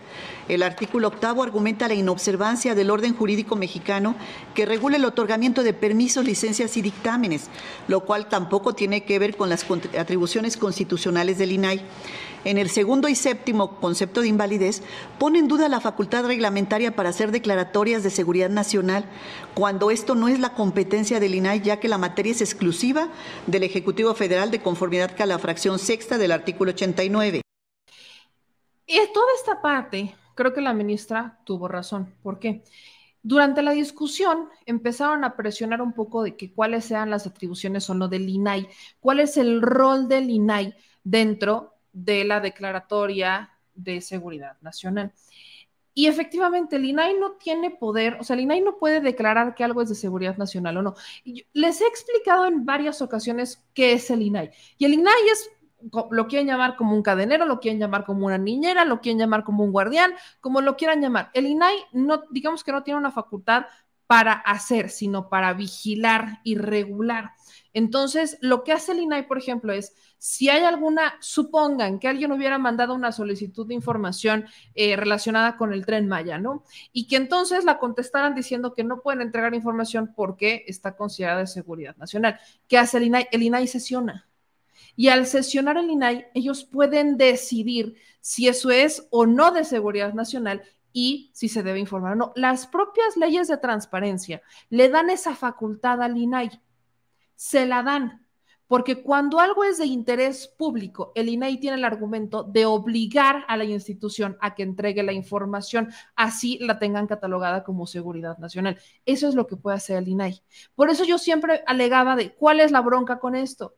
Por ejemplo, cuando la PGR, entonces PGR, cerró el caso de Odebrecht por cinco años y declaraba que era un asunto de interés y de, de seguridad nacional y que no se podía tocar y demás, la, el INAI tuvo la posibilidad, tuvo la, existió una sesión donde votaron los comisionados si ese contenido valía, o sea, si estaba dentro de las condiciones para que se clausuraran o se cerraran esos expedientes por cinco años. Y hubo un comisionado que efectivamente pidió que se cerraran. Todos los demás votaban a favor. Entonces, el INAI tiene las facultades para hacer eso, pero lo que aquí pasa es que ninguno, o sea, todo está dentro del hipotético, porque no hay una, no, yo no he visto, y de hecho aquí no se contempla, ni siquiera está en la exposición, y es algo que mencionan, que ya se haya rebotado una solicitud de información relacionada con algo sobre estas obras de infraestructura bajo el argumento de seguridad nacional. Todo está en el hipotético, o sea, es más, no quisieron ni mandarlas, no quisieron ni hacer el experimento, porque es que como está de seguridad nacional ya sabemos que no, cuando ni siquiera hicieron la prueba. Entonces, de ahí parte el vamos a presionar por un tema de es que no nos van a informar, cuando no saben si sí o si no, y cuando parece que desconocen cuáles son las facultades que tiene el INAI, que sí lo podía haber tumbado en caso que ocurriera. Y el último comentario que, voy, a que voy a mostrar acá es el de la ministra Loreta Ortiz, que si bien se trabó leyendo su argumento, se calentaron los ánimos, porque la ministra Loreta, pues le dijo a la ministra presidenta, no somos ingenuos, nos con todo respeto, no somos ingenuos, aquí sabemos lo que está pasando. Escuchen esto. Gracias, ministra presidenta. Eh, con todo respeto, no somos ingenuos, no somos ingenuos consideramos, bueno, por lo menos yo consideré, este, basándome en el artículo sexto constitucional, que las resoluciones del organismo garante son vinculativas, es decir, del INAI, definitivas a los inatacables para los sujetos obligados. El consejero jurídico, esto viene en la exposición de motivo del artículo sexto constitucional, el consejero jurídico del gobierno podrá interponer recurso de revisión ante la Suprema Corte de Justicia de la Nación en los términos que establezca la ley, solo en el caso que dichas resoluciones puedan poner en peligro la seguridad nacional conforme a la ley en la materia.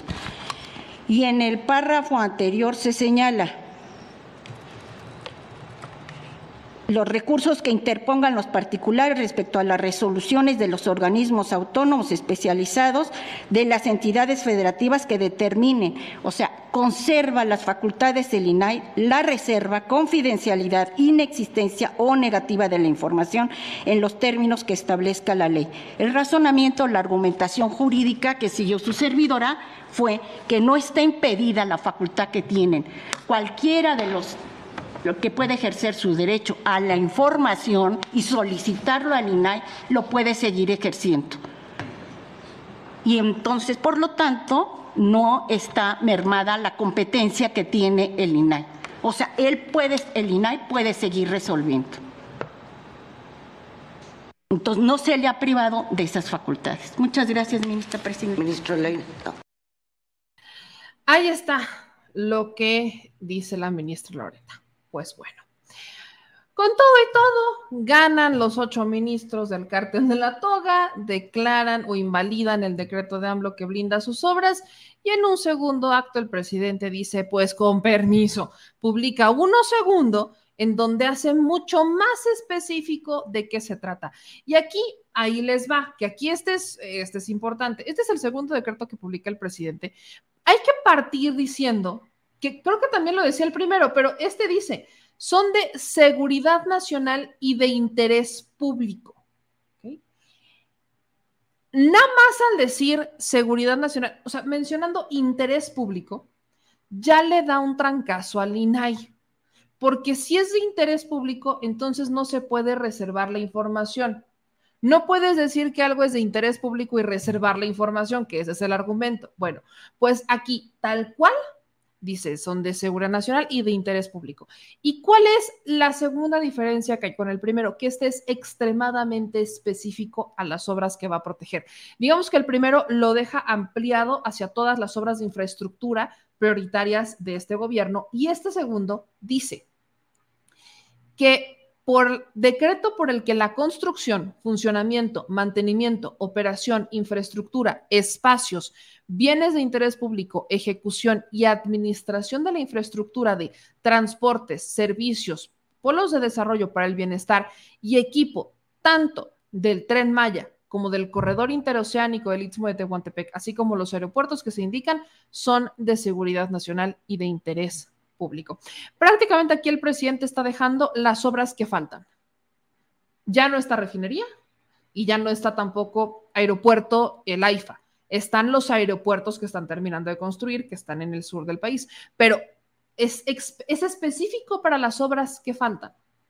Aquí justamente habla sobre el tren Maya, ¿no? De cómo protegen al tren Maya, en qué, cuáles estados son donde pasa el tren Maya, o se explica todo el tren Maya y también el programa del desarrollo del Istmo de Tehuantepec también lo blinda. Además, aquí justamente, y, y voy a citar lo que dice el gobierno federal, porque dice, en términos de la Estrategia Nacional de Seguridad Pública, el Gobierno de la República, aprobado en el Senado de la República y publicado en el Diario Oficial de la Federación el 16 de mayo del 2019, maneja lo siguiente. El gobierno de México entienda la seguridad nacional como una condición indispensable para garantizar la integridad y la soberanía nacionales, libres de amenazas al Estado en busca de construir una paz duradera y fructífera.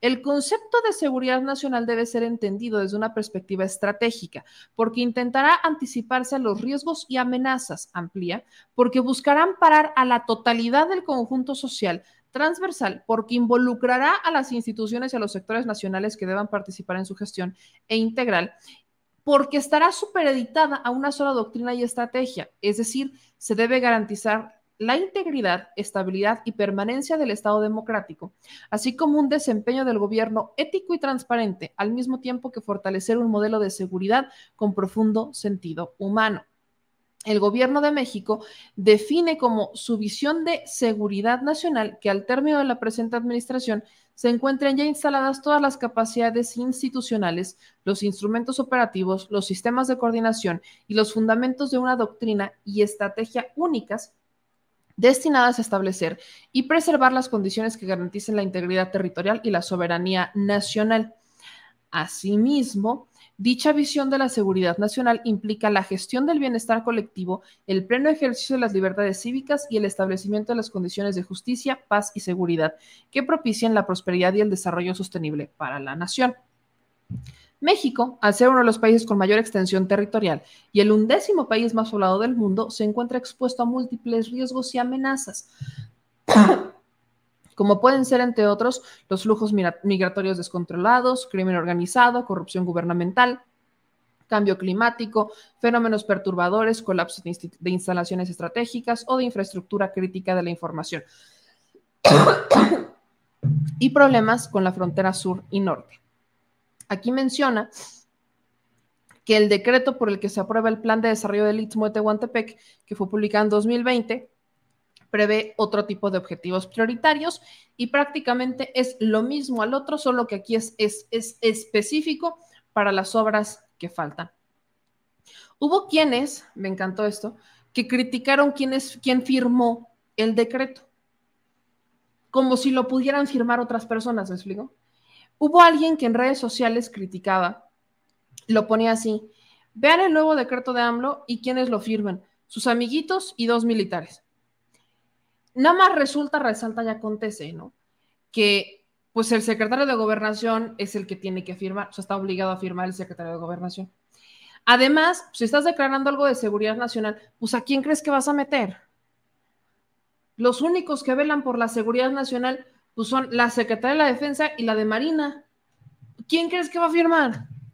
El vecino de la esquina evidentemente van a firmar ellos. Por eso me brinca cuando es que su amiguito, pues sí, resulta que su amiguito es secretario de gobernación.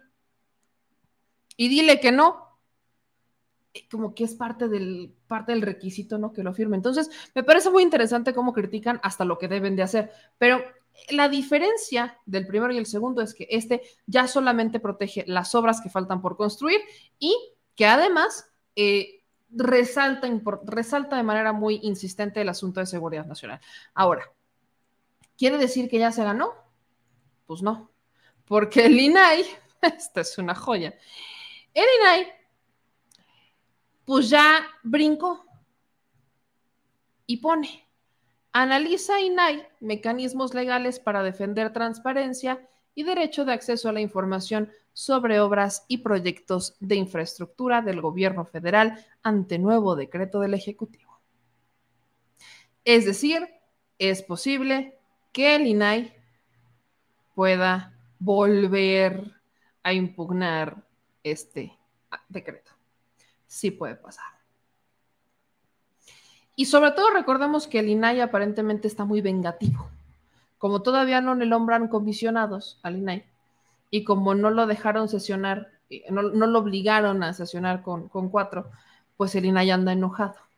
Así que es muy, muy probable que vuelvan a presentar una impugnación ahora en contra de este nuevo decreto. Lo importante resaltar aquí es lo que les digo.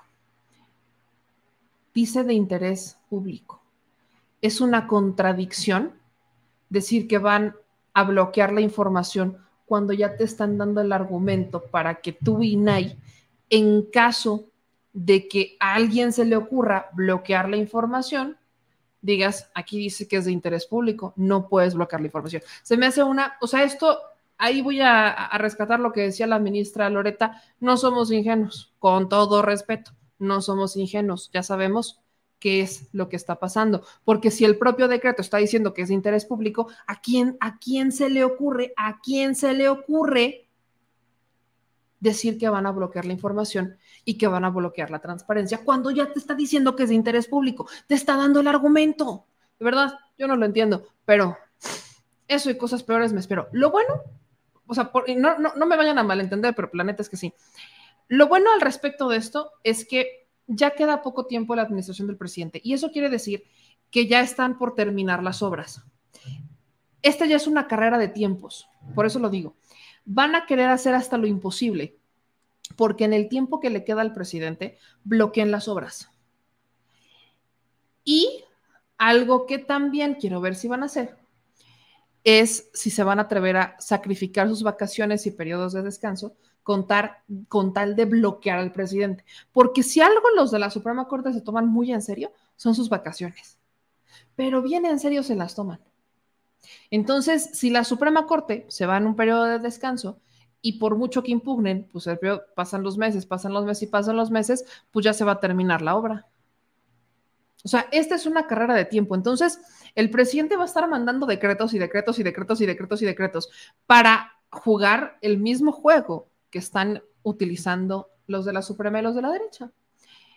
Él va a mandar decretos, va a proteger las obras, ellos van a impugnarlo, va a empezar todo el proceso legal, van a pasar meses y entonces el presidente tiene aire para terminar las obras. Sobre todo cuando gran parte de las obras están por terminarse entre 2023 y principios de 2024, o sea, el tiempo que le queda al presidente. Así que esta es una carrera de tiempo, el juego de los decretos y la lucha contra los amparos. Sigamos pendientes. Y hablando de la Suprema Corte, cerremos con esta joya maravillosa de la vida y de la historia. ¿Se acuerdan que el día de ayer, yo, lo, se los dije, como que al principio uno dudaba si estos mensajes que eh, denunció el senador Alejandro Armenta eran o no de la ministra Piña, como que uno dudaba. Pero después yo les dije, recordando la comparecencia de la ministra Piña en 2015, en la que se convierte en ministra, pues ya no se me hace extraño. Honestamente, como que con esa la confirmas. Pero eso súmenle que la Suprema Corte se pronuncia de manera paralela diciendo que como es un conflicto entre dos privados, pues ellos no van a emitir ningún tipo de pronunciamiento. Ya con eso yo tenía confirmado que sí eran dos mensajes de la ministra Piña. Pues hoy amanecemos con una carta donde la ministra Piña dice que sí, sí era ella. Esta es la carta y se las voy a leer. Espero que la tos no haga de las suyas. Dícese, con fecha del 18 de mayo. Hago esta aclaración por respeto a quienes han mostrado apoyo a mi persona, por respeto a mis pares y a mi familia. No quiero que mi silencio deje lugar a dudas, como lo manifesté expresamente en la comunicación personal con el senador Arventamier. Sostengo en público lo que dije en privado. Sus expresiones sobre datos inexactos, así como la labor de quienes formamos el parte, parte del Poder Judicial, me indignan. Reconozco que la vía utilizada no fue la más adecuada. Confío que mi modo frontal y directo de hablar se distinga claramente de una amenaza. La honestidad es el criterio para construir el México que la Constitución garantiza y que las y los mexicanos nos exigen. Y firma Norma Lucía Piña Hernández. Ahora, después de esta carta, no faltó, porque no faltó, el que alegara que era falsa. Ey, que porque no estaba membretada, que porque era una firma digital, que, que, que no, no era de apuño y letra. Viene cantidad de comentarios diciendo que era una carta falsa. Nada más les quiero recordar que la Suprema Corte ya había dicho que no se iban a pronunciar porque era un pleito entre privados. Cuéntenme, ¿cómo por qué hubiera estado rotulada de la Suprema Corte cuando se está manteniendo la Suprema Corte completamente afuera del tema? Ahí nada más se las dejo. Pero, ¿qué otra cosa pasa? El senador Aramenta sube a sus redes sociales. La ministra Norma Lucía Piña confirma que la conversación que sostuvimos vía WhatsApp es real. La investidura que tengo como presidente del Senado y ella como presidente de la Suprema Corte exige una comunicación institucional como lo establece la Constitución mexicana. Es lamentable que se emitan expresiones a título personal, confirmadas en una carta dirigida a la opinión pública, sin dar aún respuesta al oficio formal presentado por un servidor el 17 de mayo del presente año sobre sus dichos. La justicia para las y los mexicanos debe estar en manos de una autoridad que responda a los intereses del pueblo y no a un criterio personal. Y aquí pone Alejandro Armenta la sella, es la, es la, carta que, que hablaba el día de ayer, en donde pues le pedía de forma institucional y la entrega, y ahí van los años de que la entrega a la Suprema Corte, pues le pide que por favor pues verifique si efectivamente, o sea, confirme o niegue si ella era la que mandó los mensajes. O sea, esta es la carta a la que teóricamente responde la ministra Piña, pero sin dirigírsela de manera institucional a Armenta, sino que se queda en un limbo. Ahí nomás. Ahí nomás. La moraleja de esta historia, que, a partir justo de que la ministra Piña acepta que sí, fue ella, empezó a caer una ola de personas, abogados muchos, exigiendo que renuncie a la ministra Piña. Ahora, abogados que por supuesto están del lado de la 4T, porque los que no están entre los que dudan que la carta sea real, entre los que dicen que nunca dijo nada ilegal y entre los que todavía dicen que no fue ella. Entonces, Independientemente de las mil y un defensas que puedan hacer de la ministra Pilla, ella ya confirma en esta carta dirigida a la opinión pública que sí fue.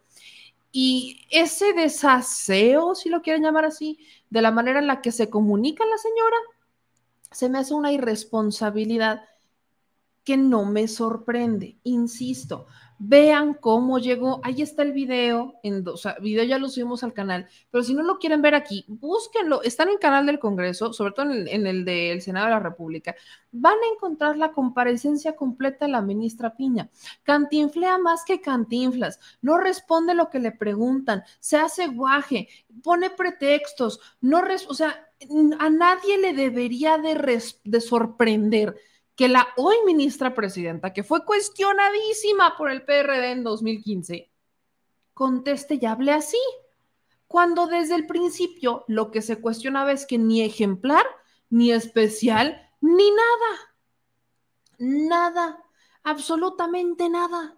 La señora no representaba ni representa lo mejor del Poder Judicial. Se le cuestionó ese momento que dejara expedientes pendientes. El, el juzgado en donde ella estaba era de los peores calificados, de los peores calificados con mayor rezago, con menos resoluciones. O sea, la ministra casi casi andaba flojeando y cuando se lo cuestionan dice, es que yo sí le pongo atención a lo que leo. Si le pusiera atención a lo que lee, ¿ustedes creen que hubiera mandado mensajes como los que hizo? Si ella fuera tan atenta, si ella fuera tan, tan, tan dedicada a su trabajo, ¿de verdad creen que hubieran mandado esos mensajes de WhatsApp? ¿De verdad creen que se atrevería a hacer lo que hace en este momento como ministra presidenta? Háganse ustedes estos cuestionamientos, vean su comparecencia del 2015, perdón, que intense, pero véanla. Y entonces, completamente generados con un criterio propio, van a entender quién está a cargo de la Suprema Corte en este momento. Una persona que no tiene las credenciales ni el conocimiento suficiente para encabezar el poder judicial de este país. No lo tiene. Por mucho que ya desde el 2015 estuviera en la Suprema, no lo tiene. Dejó asuntos pendientes cuando fue jueza en otro distrito. De verdad, merecemos mejores jueces, no sean mediocres, gente. no sean mediocres. Tanto hablan de querer un mejor presidente, de, tanto hablan de querer mejores diputados, tanto hablan de querer mejores senadores. No sean mediocres. También queremos tener mejores jueces, implacables, que, que sean literalmente incorruptibles, que no se les pueda señalar nada, que se les busque hasta debajo de las piedras y no se les encuentre nada. Y a la ministra Piña se le encuentran muchas cosas, empezando por su incapacidad y después por sus vínculos con Osorio Chong, pero sobre todo por su incapacidad. Entonces, aguas, aguas, porque definitivamente hay mucha gente que va por la vida justificando lo injustificable solamente porque en este momento les conviene. Ah, pero en 2015 no era muy querida y aún así consiguió los votos. A veces el pueblo de México, ese que se dice el más letrado, el menos ignorante y el de posgrados en el exterior, resulta ser el más conformista, mediocre e ignorante. Saquen sus propias conclusiones. Vámonos con sus comentarios. Y dice Héctor, abusada meme, así es como va a buscar tu teléfono y te va a preguntar si puedes ver a los ojos a tus perrijos después de tus declaraciones. Bien, los puedo ver a los ojos, los puedo besar, los puedo abrazar, los puedo cargar, les puedo rascar la pancita les puedo decir que voy a luchar por México mejor como lo estoy haciendo en este momento. Que dudo que ella lo pueda hacer, pero como es cínica, mm, me Dicen aquí en otros comentarios, Bernardino nos manda 5 dólares super chat. Dice, estamos dispuestos a todo, es ahora o nunca. Apoyaremos el movimiento 4T con uñas y dientes, sangre, sudor y lo que sea. Dice Juanísimo, querida, me tuve el gusto de saludarte y platicar contigo en Torreón y lograste documentar muy bien lo que sucede en mi estado. Y bueno, ojalá los ciudadanos pudiéramos lograr un cambio en el estado porque aquí mandan los empresarios, los viejos políticos y los medios de comunicación corporativos, una mafia de corrupción probada que va a comprar la elección a toda costa. Mañana estén pendientes del programa, porque mañana vamos, mañana, fíjense que de, forma muy curiosa, ya mañana les contaré cómo estuvo, pero sin querer queriendo encontramos una nota interesante en Coahuila, particularmente en Cuatro Ciénegas que me preocupó mucho. Me enteré de algunas cosillas que tienen que ver con el uso de un área natural protegida para beneficiar privados. Mañana les explico cómo está la cosa, que está medio enredado, pero estén pendientes, porque tal parece que en Coahuila, no quiero decir que sea el único caso, pero hablemos exclusivamente de él, porque también pasa en Nuevo León, por eso digo aguas. Como mandan los empresarios, se suelen normalizar muchas prácticas que son ilegales, que aparentemente están haciendo el bien, porque van con la bandera de hacer el bien. Esto pasa mucho, por ejemplo, con el DIF. Se normalizan muchas prácticas de los privados, porque como ellos manejan el Estado, estando atrás de los gobiernos y teniendo los contratos y demás, pues como que nadie les dice nada. Y como además aparentemente están haciendo cosas buenas, pues nadie les dice nada. Pero al final hay cosas que se deben de investigar y hay ilegalidades que se comen, que se cometen, perdón, y hasta, eh, llamémosle, pues despojos y privatizaciones de áreas que son públicas. Hay nada más, hay nada más para que le vayan calando. Este, dice meme, bla, bla, bla, y cuando actúan, y Hertz, por favor, saludos. No, no, la fiscalía ni me digan que siempre me tiene así como.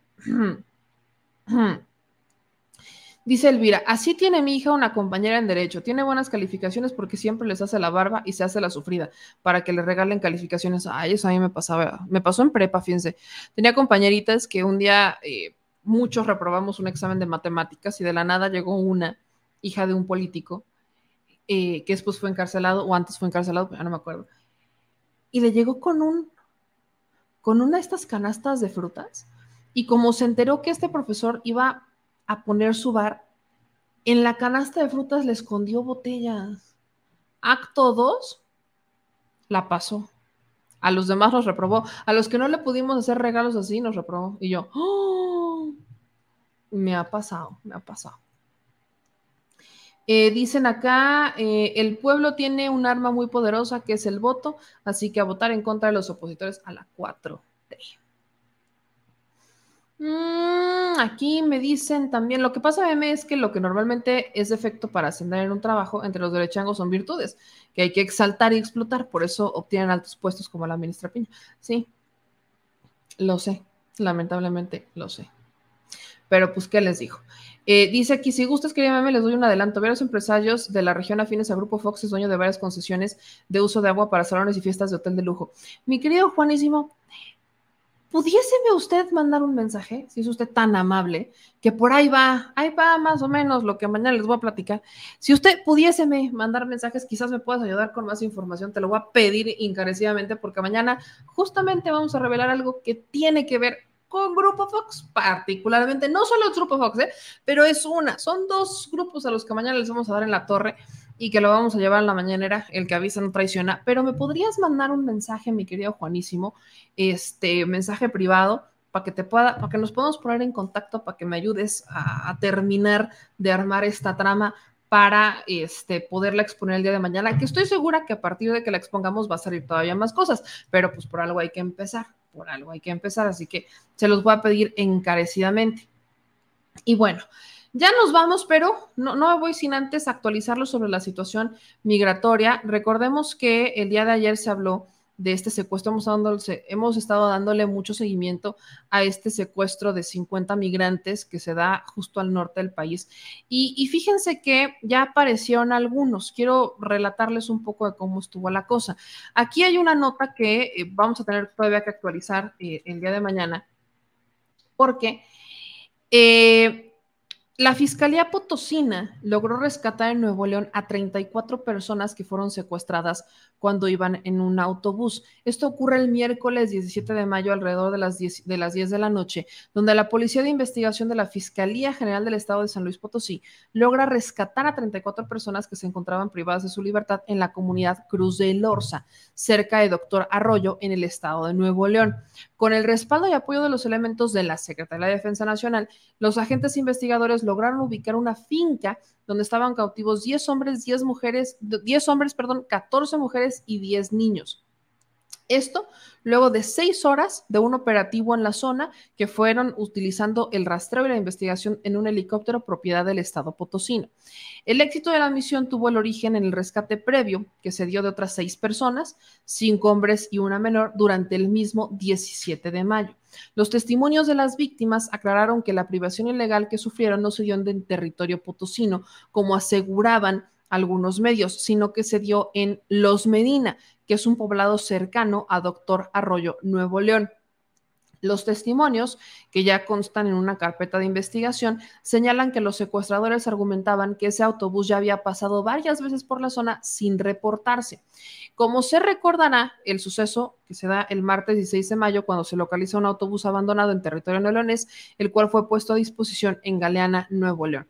Esta unidad de pasajeros venía de Chiapas y se dirigía al, estado del norte, a Nuevo León, para lograr estar en la frontera y poder cruzar.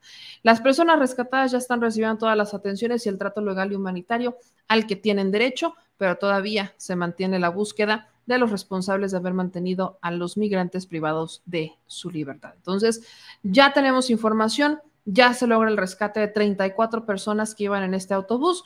Todavía falta dar con los responsables y todavía falta, como les digo, pues que se actualice la información. Ahora, Quiero también compartirles algo que sube el Instituto Nacional de Migración de Reynosa. Para aquellos que todavía tengan un poquito de confusión sobre el título 8, creo que vale la pena explicar estas reglas de deportación bajo el título 8. Sobre todo si hay migrantes que nos están viendo, compártanselo porque no es como que ya pásenle y no pasa nada. Mejor escuchen este comunicado de la Border Patrol sobre las deportaciones diarias bajo el título 8. Gloria Chávez, jefa de la patrulla fronteriza aquí en el Valle del Sur de Texas, en el sector del Río Grande, donde estamos aquí en el aeropuerto actualizando la deportación formal de migrantes que entraron ilegalmente al país. El título 8 nos da la autorización de ejercer consecuencias para aquellas personas que entren ilegalmente a los Estados Unidos. Aquí en el aeropuerto esta mañana se está haciendo la deportación no solamente de adultos, eh, pero también de familias. Esta es una consecuencia para aquellas personas que entran ilegalmente a los Estados Unidos. Es importante inculcar a los migrantes que están empezando a cruzar ilegalmente, ya sea que estén en Tamaulipas, en Nuevo León, en Coahuila, en Chihuahua, Sonora o Baja California, que estén al tanto de las consecuencias que van a recibir si cruzan ilegalmente a los Estados Unidos. No va a tener la oportunidad de aplicar para estatus legal en este país por cinco años. Entonces, se les recomienda a aquellos migrantes que buscan entrar legalmente a este país que apliquen a través del medio CBP One, donde allí ellos pueden aplicar para una entrada legal y segura. Recuerden, el 90% de migrantes que han entrado en los últimos días ilegalmente a los Estados Unidos han sido deportados de este país. Es importante recalcar que las consecuencias existen bajo el título. Gloria Chávez. Pues ahí está, bajo el título 8, ya el presidente lo había mencionado en la mañanera, pero para que usted también lo pueda compartir, ahí está la información. No se me confíe porque hay riesgos todavía de deportación, mejor empiecen a hacer sus trámites, si no, no van a pasar, son muy bajas las probabilidades y hay muchísimo riesgo. Yo con eso despido, mi gente linda. Nos vemos mañana para seguir diciendo las netas al chile. Yo soy Meme Yamel y les agradezco, como siempre, que nos ayuden a compartir los programas, que siempre estén pendientes de lo que decimos, lo que analizamos y de lo que hacemos, y que también nos ayuden a compartir los videos. Gracias infinitas por todo el apoyo que nos dan y aquí seguiremos en esta trinchera. Gracias también a los que nos apoyan con sus donativos a través de los superchats o que nos mandan un PayPal. Es gracias a ustedes que con esos donativos podemos ir a hacer coberturas, podemos salir del escritorio a hacer el trabajo de campo Gracias, siempre gracias a toda nuestra banda. Y acuérdense que tenemos otras dinámicas donde nos pueden apoyar, como es en nuestra cuenta clave Banamex o nuestro número de tarjeta Banamex que aparecen en pantalla, pero también están en la descripción de todos nuestros videos de YouTube. No se les olvide escuchar nuestros podcasts, que es el mismo programa que usted está viendo en este momento, pero en Spotify o en Apple Podcast. Para los que quieren y usan esas plataformas, también nos pueden ver por allá. Y síganos en todas las redes sociales, en Facebook, en Twitter, en Instagram, en TikTok y en todos lados. Les mando un abrazo gigante a todas y todos ustedes. Que pasen una excelente noche. Cuídense de mucho. Adiós.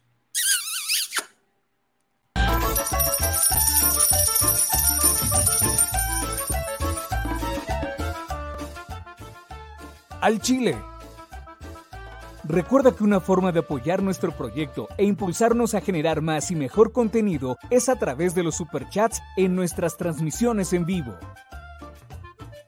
Solo tienes que dirigirte al recuadro donde escribes mensajes, darle clic al símbolo de moneda, colocar los datos de tu tarjeta bancaria, el monto a donar y de forma inmediata se verá reflejado en un recuadro de color con el mensaje de tu preferencia. Otra manera, por si no nos alcanzas a ver en vivo, es ir a la descripción de nuestro video de YouTube, darle clic a la liga de PayPal y repetir el proceso como en los superchats. Ese recurso llegará directo a nuestra cuenta bancaria. En Facebook también puedes apoyarnos de forma mensual. En el inicio de nuestra página encontrarás el botón Quiero colaborar. Ahí podrás adquirir una membresía que nos impulsará a seguir combatiendo la infodemia desde esta plataforma. Y si eres de los que no confía en la tecnología, puedes hacer un depósito o transferencia a nuestro número de tarjeta Banamex, desde cualquier establecimiento, banco y hasta tu aplicación móvil. Anótalo. El número es 4766-8415-9203-0897. Recuerda, esto es completamente voluntario y es una forma de apoyar e involucrarte más con este proyecto independiente. Hazlo tuyo y comparte.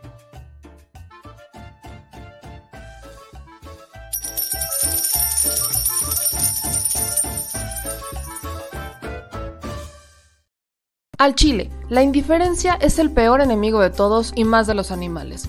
Los últimos datos del INEGI señalan que en México existen cerca de 18 millones de perros y alrededor del 70% viven en las calles, es decir, casi 13 millones han sido abandonados, extraviados o nacieron en las calles. Esto posiciona a México como el primer país de América Latina con mayor índice de perros abandonados y también con mayor indiferencia al tema. El abandono es un fenómeno que afecta a perros y gatos de todo tipo, no entiende de edades o de razas, el 20% de perros y el 11% de gatos abandonados son de pura raza, mientras que el resto son mestizos. Por otro lado, la mayoría de perros y gatos llegan al refugio en la edad adulta, aunque también son recogidos cachorros y animales de edad avanzada.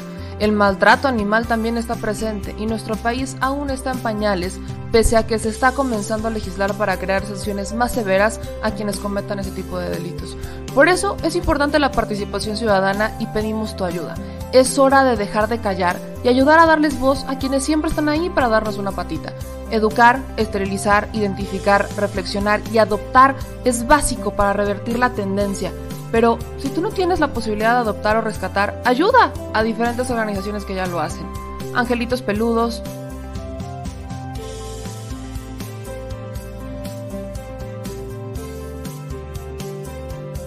Amor sin raza,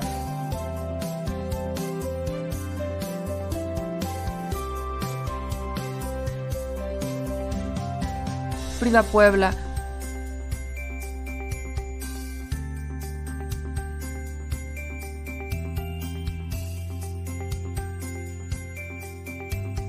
Rivera Rescue.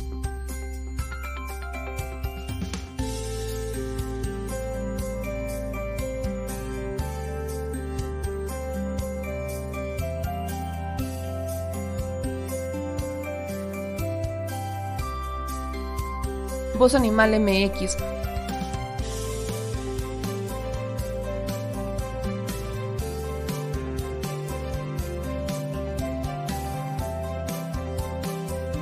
El albergue San Cristóbal.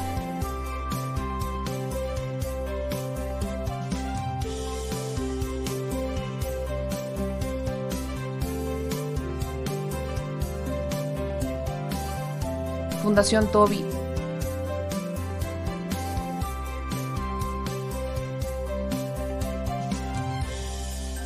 O Patitas Invisibles son algunas de las organizaciones a las que constantemente donamos y apoyamos, pero no es suficiente.